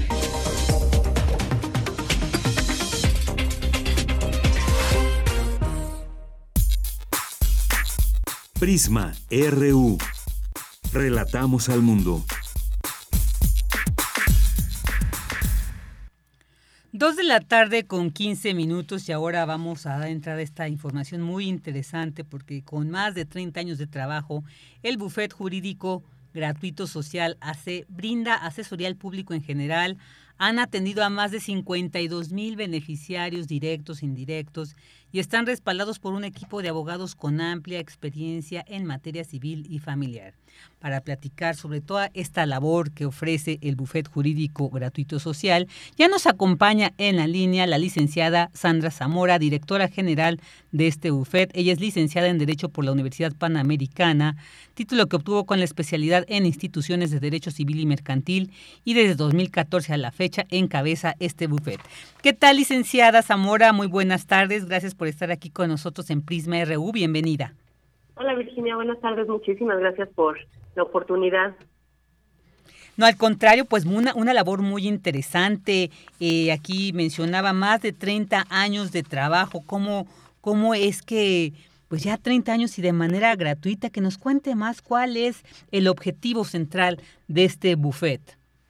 Bueno, nuestro objetivo fundamental es eh, proporcionar la asesoría jurídica gratuita a personas de escasos recursos eh, cuyos asuntos son competencia de los tribunales de la Ciudad de México. Y además damos eh, acompañamiento emocional. Tenemos un área de terapia este, emocional y por medio de ella atendemos a la gente sobre todo que sufre de violencia familiar.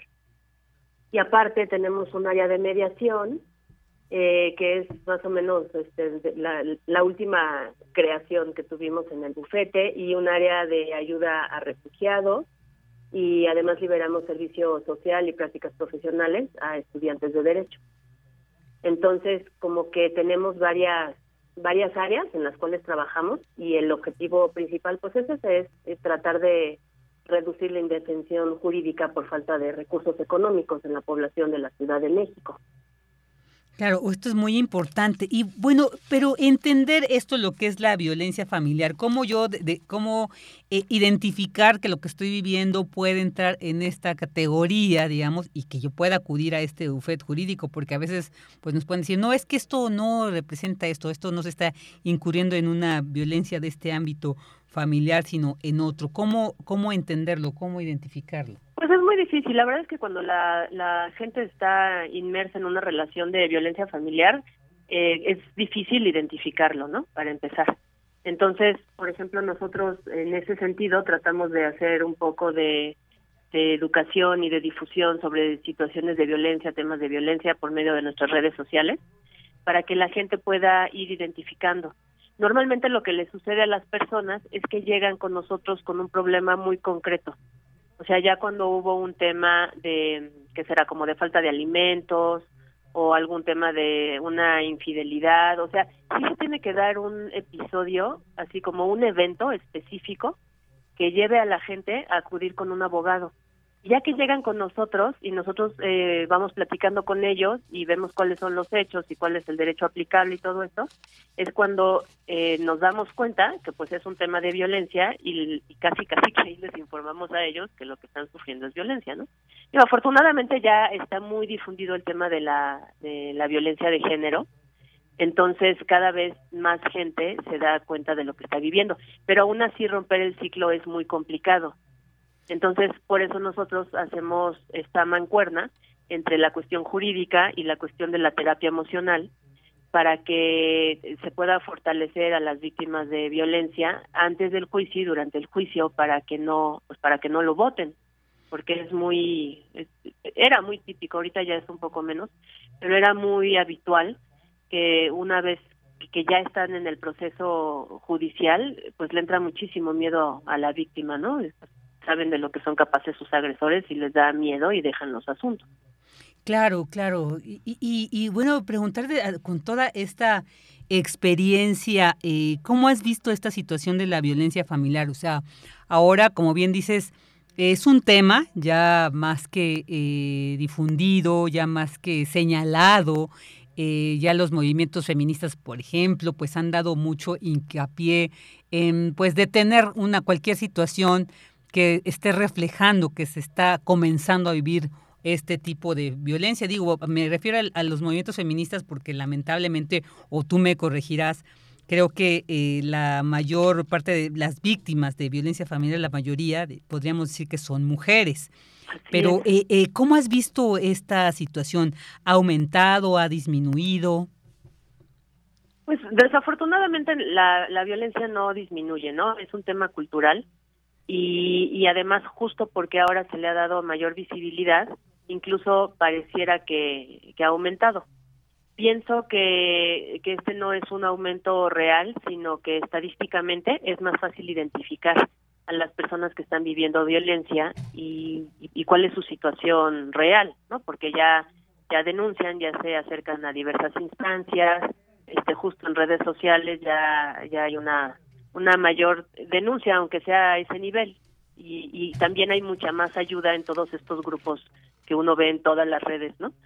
Este, pero desafortunadamente no es algo que disminuya.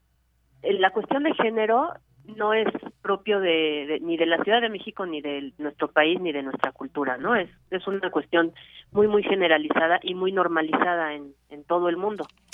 Este, hay veces que uno piensa en la violencia como el acto físico de los golpes y los maltratos, pero hay formas de violencia que son muchísimo más sutiles, desde la violencia psicológica, este, la violencia sexual, la violencia económica. Entonces, esa es la que es más difícil de, ubicar, tanto para la persona que la sufre como para, por ejemplo, ya estando en un juicio requiere otro tipo de pruebas, requiere un tipo de, periciales que pues son diferentes y, son costosas, ¿no? ¿no? es lo mismo llegar con un golpe, que es una cuestión evidente, que acreditar eh, que a lo mejor eh, está sufriendo una violencia económica o incluso una violencia sexual, que pues, pasa muy muy dentro de la esfera más íntima de la gente. y, y otro de los problemas es que además la gente que sufre violencia, pues lo replica y normalmente lo replica hacia los hijos. Entonces, también, pues bien dices, ¿no? Este, normalmente es una violencia en contra de la mujer y la mujer termina replicándolo hacia los hijos, entonces al, a la vez se vuelve se vuelve agresora y esto dificulta todavía más el, el determinar el, el daño que ha sufrido, porque en algún momento parece que, pues ella es quien inicia la violencia, ¿no? Cuando se cuando se diagnostica, digamos, en los en los hijos, inmediatamente parece que, pues la primera agresora es la mujer, ¿no? Y hay que irse al antecedente de que pues no es así, sino que ha estado viviendo en un ambiente de violencia que hace que esta situación se normalice y que sea una manera pues de vivir, ¿no? Este a lo mejor eh, lo podemos ver mucho, por ejemplo, en programas de televisión, en telenovelas, en, en series, que no sé de hace algunos años, y uno se da cuenta cómo las cómo se veía diferente no o sea cómo estos comentarios muy sexistas muy misóginos este, ciertos maltratos eh, pues estaban perfectamente normalizados. Y ahorita afortunadamente esas cuestiones ya están cambiando y ya ya se ven de, de forma diferente y también ya la educación pues ha ido evolucionando en ese sentido. Claro claro Sí, Pero es un tema, ¿eh? Es un tema. oye, y ahorita que mencionas esto, por ejemplo, de cómo repercute la violencia y que a veces eh, pues llega hasta los hijos, cualquier integrante de una familia, por ejemplo, puede pedir en este caso la, la, ayuda del bufet jurídico, es decir, una hija o un hijo que esté eh, percibiendo esta violencia en su casa, ¿es, ¿es, factible que acuda a un espacio como el, el a, a, solicitar el servicio que ustedes eh, ofrecen? Sí, claro, nosotros estamos abiertos a cualquier persona que se acerque a solicitar una asesoría, eh, independientemente de, su situación, incluso independientemente de la situación económica, aunque nosotros estamos dirigidos a las personas de escasos recursos, también entendemos que hay que hay muchas circunstancias que, que, no implica tanto como que será como el estatus socioeconómico de la gente sino su realidad no hay muchas veces hay hay muchas mujeres por ejemplo que aparentemente viven en una situación muy acomodada pero viven totalmente sometidas eh, por los maridos o por la familia en general no entonces eh, nosotros en esa en esa parte eh, tratamos de no discriminar y lo mismo con el tema de la de la gente del beneficiario con las edades no eh, se da mucho también en personas en adultos mayores y en el tema de los niños normalmente lo que sucede es que se da cuenta un familiar que normalmente puede ser el tío, la abuelita, alguien que está muy cerca de los niños y se da cuenta que están sufriendo violencia. Desafortunadamente ellos, para que acudan por sí mismos, es muy difícil. Eh, llega a suceder en adolescentes, pero así en, los niños no, y además requieren la representación y por eh, naturaleza, pues, por una cuestión jurídica natural, pues sus representantes son sus mismos papás. Entonces, sí son asuntos que se pueden llegar a complicar a menos de que tengan un, adulto, un familiar adulto que los esté acompañando, que se esté dando cuenta y que además esté dispuesto a pues a proceder en contra del otro familiar. Claro, sí, una situación, híjole, muy difícil. Eh, Quisiera que preguntarte sobre las áreas de especialidad que maneja el buffet. En el bufete llevamos eh, sobre todo la cuestión civil y penal. Eh, en lo civil se engloba pues todo lo que es materia familiar, eh, civil, que podemos entender contratos y eh, cuestiones mercantiles, este, cuestiones de arrendamiento, y en lo familiar pues es absolutamente toda la materia familiar, ¿no? Eh, eh divorcios, sucesorios, eh, interdicciones, todas estas cuestiones de, violencia, todo lo que tenga que ver con las cuestiones de la familia. Y tenemos también el área penal, este que también se atiende y se da asesoría en relación a pues a cualquier delito eh, que se llegue a consultar al bufete. Eh, en estas dos áreas damos la consulta, damos la asesoría y dependiendo de las características del asunto y de la necesidad, nosotros lo patrocinamos para llevar a cabo el juicio correspondiente en las instancias de la Ciudad de México. Y hay muchos asuntos que no que no requieren el litigio, sino que se pueden solucionar eh, por medio de un convenio extrajudicial o incluso únicamente desde la asesoría, informar a la gente qué es lo que tiene que hacer. Y también tenemos el área de mediación, que es esta otra forma alternativa para solucionar conflictos, que depende de un mediador, quien es el puente de comunicación entre las partes que tienen el conflicto para que puedan llegar a una solución que emana de sus voluntades, entonces es una es una forma bastante eficaz para poder llegar a a solucionar una cuestión legal antes de que se vuelva pues un problema en juzgados. Este tenemos también el, el área de atención a refugiados que ha sido un poco complejo de, de llevar a cabo porque eh, los refugiados tienen están muy, muy, muy restringidos de, comunicarse hacia el exterior. Una vez que están en, las estaciones migratorias, es muy difícil que se puedan comunicar al exterior.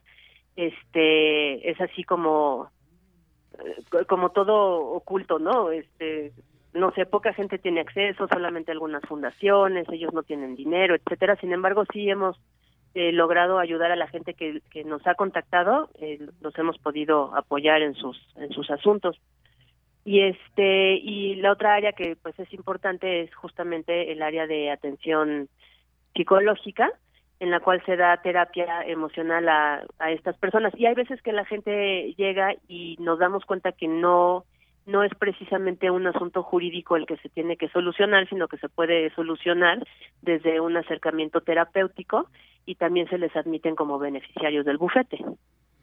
Muy importante, muy interesante todo estos campos, además muy pues muchas especialidades y, me llamaba mucho la atención también esto sobre lo de ayuda a refugiados que incluso ustedes integraron en la red de abogados de ayuda a refugiados de ACNUR y Sin Fronteras, ¿no? Estas organizaciones. Entonces, bueno, ahí esto denota mucho su compromiso. Y, quisiera preguntarte, Sandra, eh, ustedes brindan una asesoría eh, jurídica gratuita. Pero ¿cómo es que se, se financia el buffet jurídico para poder, precisamente ya después de tantos años, mantenerse? Porque pues esto suena difícil, pero ¿cómo ha sido que se ha mantenido para brindar esta atención gratuita? Pues el bufete es una asociación civil que nos mantenemos por medio de, donativos. Y la verdad es que nuestro donante principal al noventa y tantos por ciento pues es la Universidad Panamericana. Dependemos casi en, en totalidad del presupuesto que a manera de donativo nos otorga la, la universidad. Entonces, la verdad es que ha sido una, una labor, pues sí, muy, muy importante y muy querida por la universidad. Eh, no, una de las cosas que, que se persigue mucho por, por medio de las autoridades de la universidad es tratar de llevar eh, los, los valores y la práctica ética de la profesión pues a la realidad, ¿no? O sea, que eso no se quede únicamente en las aulas y se ha logrado bastante ese objetivo por medio por medio del bufete, porque independientemente de que los alumnos hagan o no su servicio social ahí, pues todo el mundo este, sabe que existe el bufete, ya tenemos cierto reconocimiento ante las autoridades, en los juzgados, en muchos ámbitos y con muchas otras asociaciones. Entonces como que eso va va replicando, como que sí sí voltean a vernos como un ejemplo de que de que se puede hacer, se pueden hacer las cosas, se puede ayudar, este, de que también el compromiso por parte de la universidad de continuar con este donativo, pues es muy grande y, y los resultados pues ahí están, ¿no? Sí es una es una labor que, que es muy gratificante. Cualquier persona que pase por el bufete como como pasante, como abogado, este, de, de cualquier manera, como colaborador de cualquier manera, la verdad es que se lleva pues una, una experiencia muy bonita para la vida, y especialmente pues si eres abogado, ¿no? Claro. Este, También tenemos en servicio social este, psicólogos, eh, bueno, estudiantes de psicología, estudiantes de comunicación, o sea, para todas las, las áreas y todas las actividades que necesitamos realizar. Y, y, pues la verdad es que toda la gente sale de ahí como que muy satisfecho, ¿no? Esta satisfacción que no te la da otra cosa más que el servicio a los demás. Claro, y ahorita que haces referencia a esto del servicio social, que, que además más de 600 estudiantes de Derecho han concluido su servicio social con ustedes. Eh, ¿Esto está abierto para cualquier estudiante de cualquier institución, de cualquier carrera? ¿O, sí, sí. está...? Sí, sí está abierto. Este, o sea, nosotros independientemente de que sea el, el bufete auspiciado por la, la Universidad Panamericana, eh, aceptamos estudiantes de cualquier universidad, siempre y cuando su universidad, más bien es al revés, ¿no? Si su universidad se los, se los admite, ellos pueden hacer el servicio social con nosotros. Ah, y muy a veces es muy enriquecedor, porque además no, no tenemos como que un solo perfil de pasante, ¿no? Sino que eh, hay diferentes perfiles, hay diferentes intereses, este, por ejemplo, incluso en la, en la especialidad, ¿no? A, a qué se quieren dedicar. Eh, entonces, la verdad es que sí ha, sí ha sido muy, muy enriquecedor. Y últimamente, como empezamos a, a utilizar más el tema de la tecnología, las redes, este, vimos también la conveniencia de aceptar alumnos en, en otras carreras, este, también el tema de, de psicología, que, que puedan acercarse a estos problemas que son como que son como muy reales, ¿no? Y, y poder estar con una con una persona, con una familia de verdad, no no así como como en un texto. Y, y pues puedan platicar con ellos, ¿no? Porque creo que esa es la parte más formativa del bufete, que estás en contacto directo con el beneficiario y con todas sus circunstancias. Claro, claro. Oye, y, y preguntarte, porque también ustedes han trabajado con eh, algunas instituciones y a nivel nacional que nos mencionaras también, porque esto, pues bueno, también va a reflejar, digamos, toda la, la, la- el reconocimiento que tiene el bufete jurídico gratuito social. Algunas con, de estas instituciones con las que ha trabajado Sandra, que Sí, puedas hemos trabajado, este, por ejemplo, con, con Apple Seed, hemos trabajado ya durante varios años, este, formamos parte de su red pro bono. Entonces, eh, cualquier cuestión que nos puedan canalizar o al revés, ¿no? Eh, estas alianzas afortunadamente se dan en esos dos sentidos, en los que hay veces que a nosotros nos, nos llegan asuntos que no son de nuestra especialidad o simplemente no es no es lo que nosotros hacemos, ¿no? Nosotros no hacemos corporativo, por ejemplo, pero sí podemos canalizarlo a, a otras instancias. También trabajamos con la Barra Mexicana de Abogados, que ellos tienen sus capítulos en diferentes estados de la República y es lo mismo, es, es mucho estas labores de, de colaboración en la que verdaderamente nos ayudamos unos a otros, eh, cada quien desde su trinchera y desde su especialidad. Muy bien, muy, muy importante. Bueno, Sandra, pues ya para ir cerrando la entrevista, cuéntanos quienes estén interesadas, interesados, ¿cómo pueden acceder a solicitar eh, esta, esta, eh, pues esta atención por parte del bufete jurídico gratuito? Sí, mira, pueden este, ingresar a nuestra página de internet, que es bufetejurídicogratuito.org.mx y ahí en el formulario de contacto hay una, eh, pues es un, formulario que básicamente es como una preconsulta en el que se les toman todos sus datos, está el aviso de privacidad, etcétera. Y una vez que ellos lo mandan, un abogado se pone en contacto con estas personas y ya sigue el proceso normal de atención, que es el, el estudio del asunto, el determinar eh, si cumple con los requisitos del bufete para ser beneficiario, etcétera.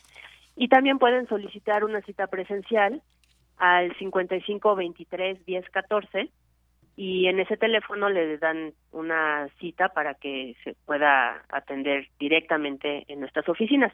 Tenemos dos oficinas, una que está en la colonia Nápoles, en la calle de Indiana número 42, en el primer piso, y la otra que está en el pueblo de Santa Fe, en el centro comunitario Mafre UP, este que está en Galeana 100, ahí junto a la iglesia de Vasco de Quiroga. Entonces tenemos este pues esas dos sedes en las que a las que la gente puede acudir. Ahorita por bueno, desde que empezó el tema de la pandemia y todo esto, sí ha estado muy restringida la, la atención presencial, porque ahora sí que por por protección de todos. Entonces sí es necesario que se haga cita. Si llegan sin cita, se les va a dar una cita para programar. Perfecto, perfecto, Sandra. Oye, nada más para precisar, ¿es exclusivamente para la población de la Ciudad de México o, o cual, de cualquier parte de la República? Es para la Ciudad de México, la verdad. O sea, sí nos llegan a contactar de otros estados de la República y hay asuntos en los que podemos llegar a darles asesoría, porque pues ahora sí que hay cuestiones jurídicas que son muy similares en todos pues en todos los estados pero ya para la cuestión de llevar el asunto del trámite el juicio la verdad es que nosotros no lo podemos hacer entonces eh, tratamos de canalizarlos con alguien pero normalmente es más fácil que, que, que ubiquen ellos un, un bufete o, en la barra mexicana de abogados que tienen capítulos en casi todos los estados de, de la República que directamente con nosotros. Perfecto. Bueno, pues bueno saber esto. Bueno, pues Sandra, muchísimas gracias por habernos detallado toda esta gran labor que lleva a cabo el bufete jurídico gratuito social. y bueno, pues ahí están los datos. Te agradecemos mucho y te enviamos un fuerte abrazo. Muchísimas gracias, Virginia. Sí, gracias, que estés muy bien. Igualmente, hasta pronto. Hasta luego. La licenciada Sandra Zamora, directora general del Bufete Jurídico Gratuito Social AC. Queremos escuchar tu voz. Síguenos en nuestras redes sociales. En Facebook como Prisma RU y en Twitter como arroba PrismaRU.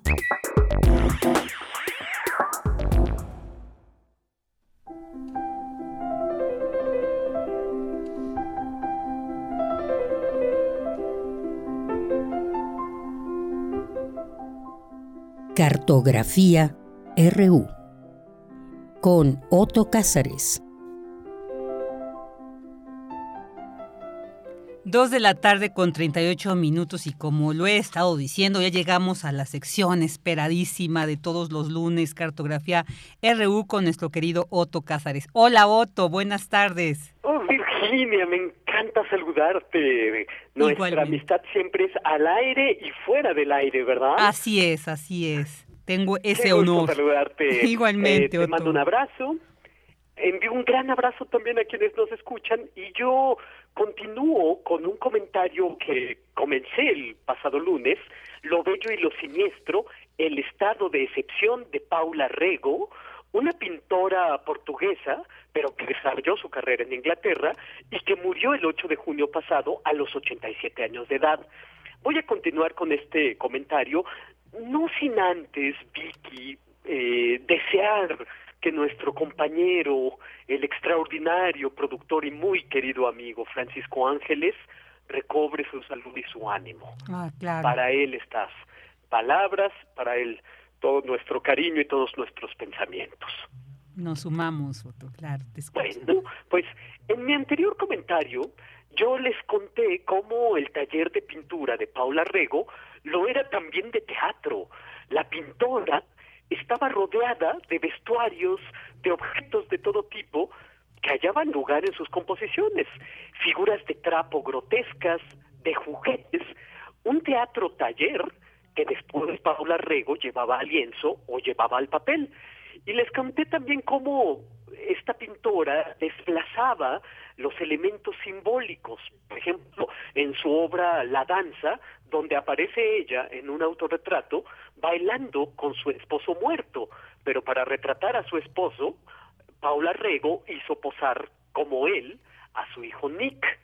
O en otra obra más, tomó el vestido que tenía puesto cuando murió su esposo, se lo puso a su propia hija y le pintó una serie de retratos.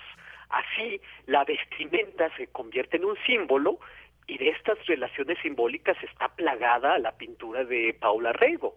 Fue una políglota de los lenguajes plásticos porque Rego hizo pintura, utilizó esa técnica a medio camino entre el dibujo y la pintura, que es el pastel, pero también hizo collage, hizo dibujos eh, y una gran cantidad de obra gráfica. Pero eso en un plano muy elemental de los recursos formales y técnicos que utilizaba. Ya en el horizonte de las metáforas con las que construyó su propio lenguaje como artista, hay que hacer mención que Paula Rego exploró en su obra cuentos populares y fábulas. Y las fábulas las entendía como mecanismos fantásticos que a través de medios narrativos mínimos la hacían llegar a alucinantes imágenes visuales. Y ahí están las Nurse Rhymes, las rimas de guardería, que es una serie pictórica de los años 80 y que es una exploración de la crueldad que hay en las canciones tradicionales para los niños. eh, las fábulas, las rimas, los dichos populares fueron para ella constante fuente de inspiración y en ellos encontraba un gran poder de sugestión, encontraba permanencias, eh, porque todos estos elementos, estas fuentes de fábulas, rimas y dichos populares, guardan siempre huellas antropológicas. Las fábulas ocurren en un premundo histórico y en un submundo psíquico. Por eso las fábulas, como los cuentos de hadas, ocurren como en sueños un tanto fuera de foco, en un pasado que no sabríamos ubicar con exactitud como un recuerdo de la primerísima infancia. En las fábulas hay una profunda sabiduría, sin duda, pero con algunas pizcas de sinsentido. El sinsentido es la sal del conocimiento fabulador con el que Paula Rego fundaba su conocimiento artístico. Además de fábulas, Paula Rego utilizaba también las caricaturas la caricatura, con ecos al pintor y dibujante inglés del siglo XVIII, William Hogarth, que hacía ciclos narrativos con caricaturas y también con guiños a la ilustradora de libros infantiles de principios del siglo XX, Beatrix Potter. Eso sí, en la obra de Paula Rego siempre hay una sátira corrosiva, eh, social y política, de humor absurdo, de humoradas muy irreverentes, como cuando Paula Rego pintó al dictador portugués Antonio de Oliveira Salazar vomitando Portugal, y también los recursos gráficos y plásticos de la caricatura en Paula Rego son muy considerables, grotesquismos, con, contrahechos personajes que recuerdan al Goya de los Caprichos o al Goya de la Quinta del Sordo, pero que también recuerdan a Dumier, a George Gross, a James Ensor, pintores, todos estos, en los que la caricatura es un comentario moral, la caricatura considerada como un estado de excepción. En los años 90, Paula Rego planteó problemas éticos y problemas morales a través de Blancanieves. Y ahí hay, hay unas pinturas magníficas donde una mucama está ayudando a Blancanieves a quitarse y a ponerse las bragas, ¿quién puede decirlo? O hizo también en estos años las series pictóricas del primo, primo Basilio y otras historias eh, venidas del folclore portugués. El saber de la pintora Paula Rego será cuando la materia, el óleo, la línea que dibuja, la mancha que deja su impronta, es convocada en una confabulación plástica que configura una mirada, la de la pintora, que aprende poco a poco a mirar como tal, como pintora, la, la mirada hipersensible hasta la enervación de los efectos del color, de las refracciones de la luz, a veces Paula Rego resolvía sus pinturas con un tropel de pinceladas salvajes y de acumulaciones de materia donde lo visible es tangible y donde la imagen representada contiene todas las capacidades táctiles del ver, el color, el tono, comienzan a tintinear. Pero resulta también muy notable que un material como el pastel tenga en Paula Rego tantas cualidades expresivas y polifónicas. Del mismo modo que el autor eh, sudafricano William Kendridge usa el carbón, Paula Rego usó el pastel, que es una técnica con la que también Edgar Degas dijo lo suyo. Eh, Paula Rego comenzó a usar el pastel en los años 90 para imprimir velocidad a su producción. Como he dicho, el pastel es una técnica a medio camino entre el dibujo y la pintura y es un material que le permitió explorar elementos formales como texturas, planos de color, volúmenes, etcétera. No quiero dejar de mencionar en estos últimos minutos de este comentario, ahora que el tiempo político y las fuerzas reaccionarias se hicieron sentir en Estados Unidos, la serie que pintó Paula Rego sobre abortos. Y son impactantes imágenes de mujeres abortando solas con diferentes métodos, todos caseros. Son adolescentes con uniformes escolares. Son impresionantes de ver y creo que ahora vienen muy al caso. O la serie eh, Dog Woman, la mujer perro, que son 14 pasteles de mujeres en, en poses de perros que ladran, que huelen, o su importante serie Posesión, que es la narración de su propio proceso de depresión y se convierte aquello en un archivo visual de mujeres diagnosticadas con histeria, una enfermedad que unía en los albores de la psiquiatría la mente y el útero, o la serie de mutilaciones genitales femeninas.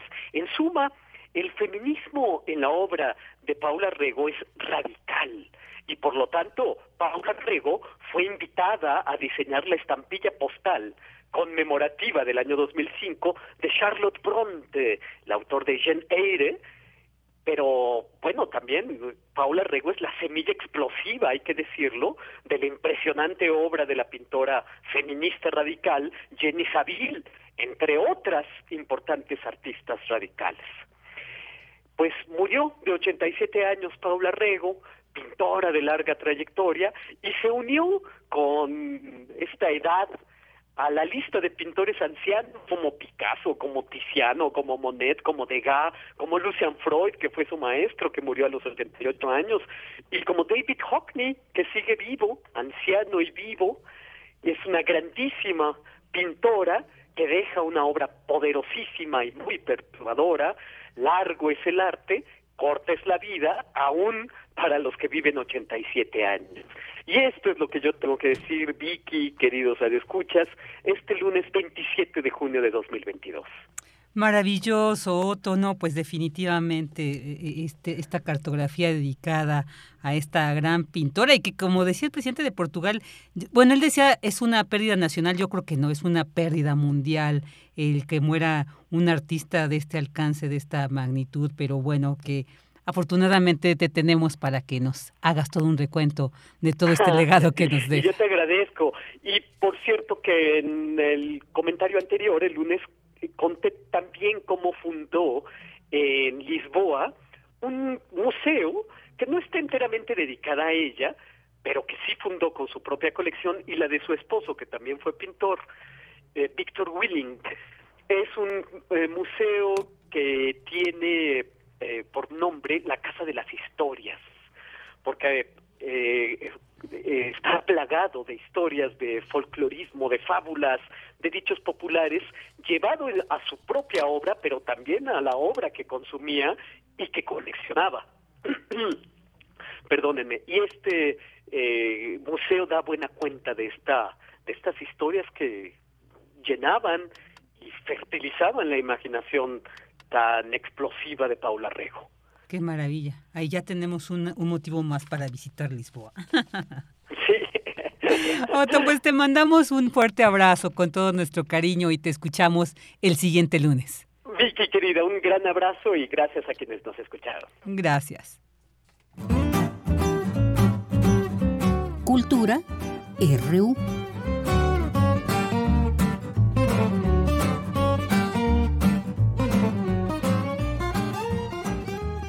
Dos de la tarde con 51 minutos y bueno, eh, estamos entrando a la sección de cultura. Nuestra querida Tamara Quirós no va a estar este día y tal vez eh, algunos otros en lo que se recupera. Lamentablemente, pues este bichito llegó a ella, pero le mandamos un abrazote con todo nuestro cariño y con los mejores deseos para que te recuperes muy pronto, querida Tam.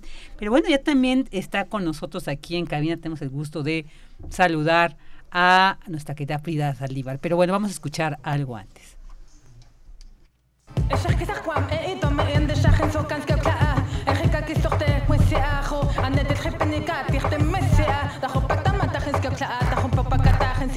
Somos pequeñas, somos pequeñas, somos pequeñas Somos pequeñas.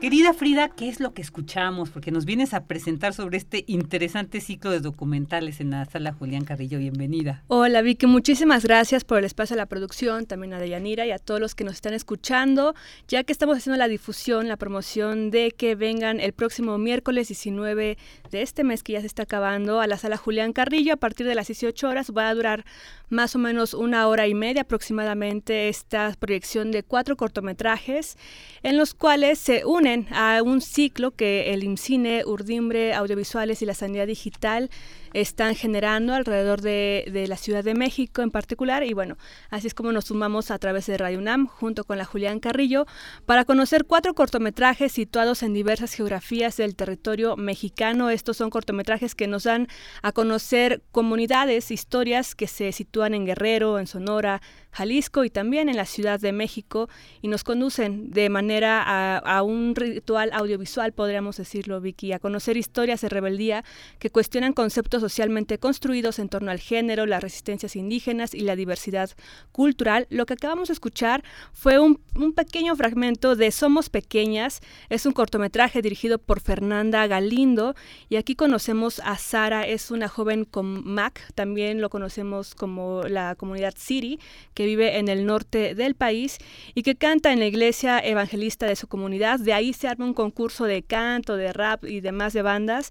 Y a su amiga Celica le dice, oye, vamos a armar nuestra banda, a cantar y participar, ¿no? Entonces se preparan, están con sus amigos, haciendo el ensayo y demás. Pero en la noche en que va a ser la presentación sucede algo que tienen que decidir, ¿no? Algo particular. Entonces, bueno, ahí les invitamos a que vengan a conocer en qué acaba esta historia y escuchamos pues parte de la música que suena en ese cortometraje. También tenemos a La Fuga, que es un cortometraje dirigido por Cani La Puerta. Él es un director trans que, bueno, ha ganado múltiples premios con este documental que nos abre la experiencia del teatro penitenciario, el, teatro hecho dentro de la cárcel con estas personas privadas de su libertad y cómo a través del arte también se cuestionan varios planteamientos como todas las personas, ¿no? La libertad, eh, también las construcciones de la masculinidad y cómo ellos lo piensan también. Entonces, bueno, también les invitamos a que vengan acá a la Julián Carrillo para que conozcan La Fuga y también tenemos el cortometraje Victoria que está dirigido por Eloísa Díez. Ella es una radialista, un artista del sonido también. Y bueno, a través de la historia de Alex, eh, es un hombre trans que se ve en la situación de, tener, de estar gestando a un bebé, ¿no? Entonces él se hace preguntas y dice, bueno, toda la masculinidad que yo me había construido, veo que está repitiendo de alguna forma lo que, contra lo que en general este movimiento está luchando, ¿no? Esa deconstrucción.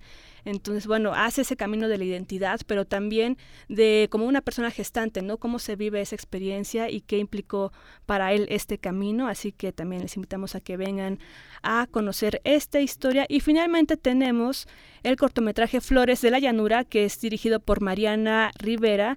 Y bueno, aquí es un tema de feminicidio, ya que tras el feminicidio de Silvia, su prima Yesenia, tejedora ñomda, de la llanura de Flores construye un duelo poético y un ritual donde los hilos, los sueños y el conocimiento textil de las mujeres se entrelaza colectivamente en un acto de sanación y resiliencia y también esto a través de la radio comunitaria, donde de alguna forma con eh, distintas generaciones esa comunidad pues se hace un hilo particular en torno a este tema pues tan importante, ¿no? Y lamentablemente pues doloroso, que no solamente sucede en esta parte, sino en México, ¿no? Pero cuando hacemos una historia particular en una región que tal vez no ha tenido la suficiente proyección, ¿no? Para conocer esa historia. Así que les invitamos Vicky, a que vengan a la sala Julián Carrillo este miércoles 29 a las 18 horas, entrada libre, con su cubrebocas, sana distancia. Acá van a sentirse de alguna forma seguros, segures.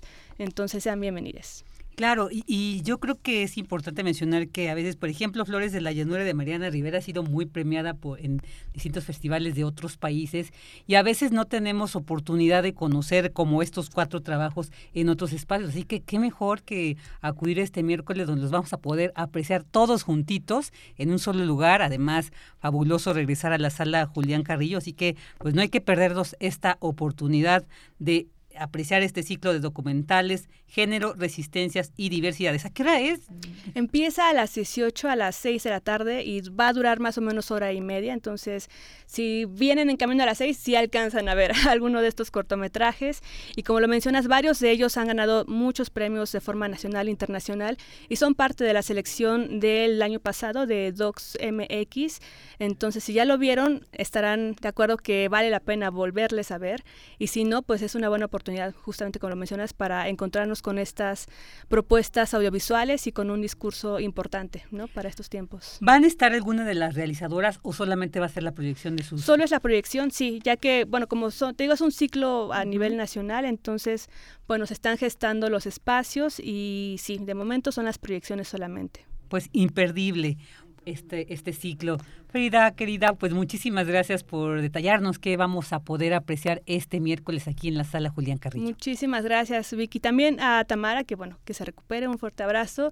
Y los veo por acá este miércoles 29 a las 18 horas en la sala Julián Carrillo, que estamos aquí en Radio UNAM, en Adolfo Prieto 133, en la Colonia del Valle, cerca del Metrobús Amores. Así que muchas gracias. Gracias a ti. Muchas gracias, pues ahí esta gran invitación para el ciclo género, resistencias y diversidades. Continuamos. Ah, bueno, ok, vamos.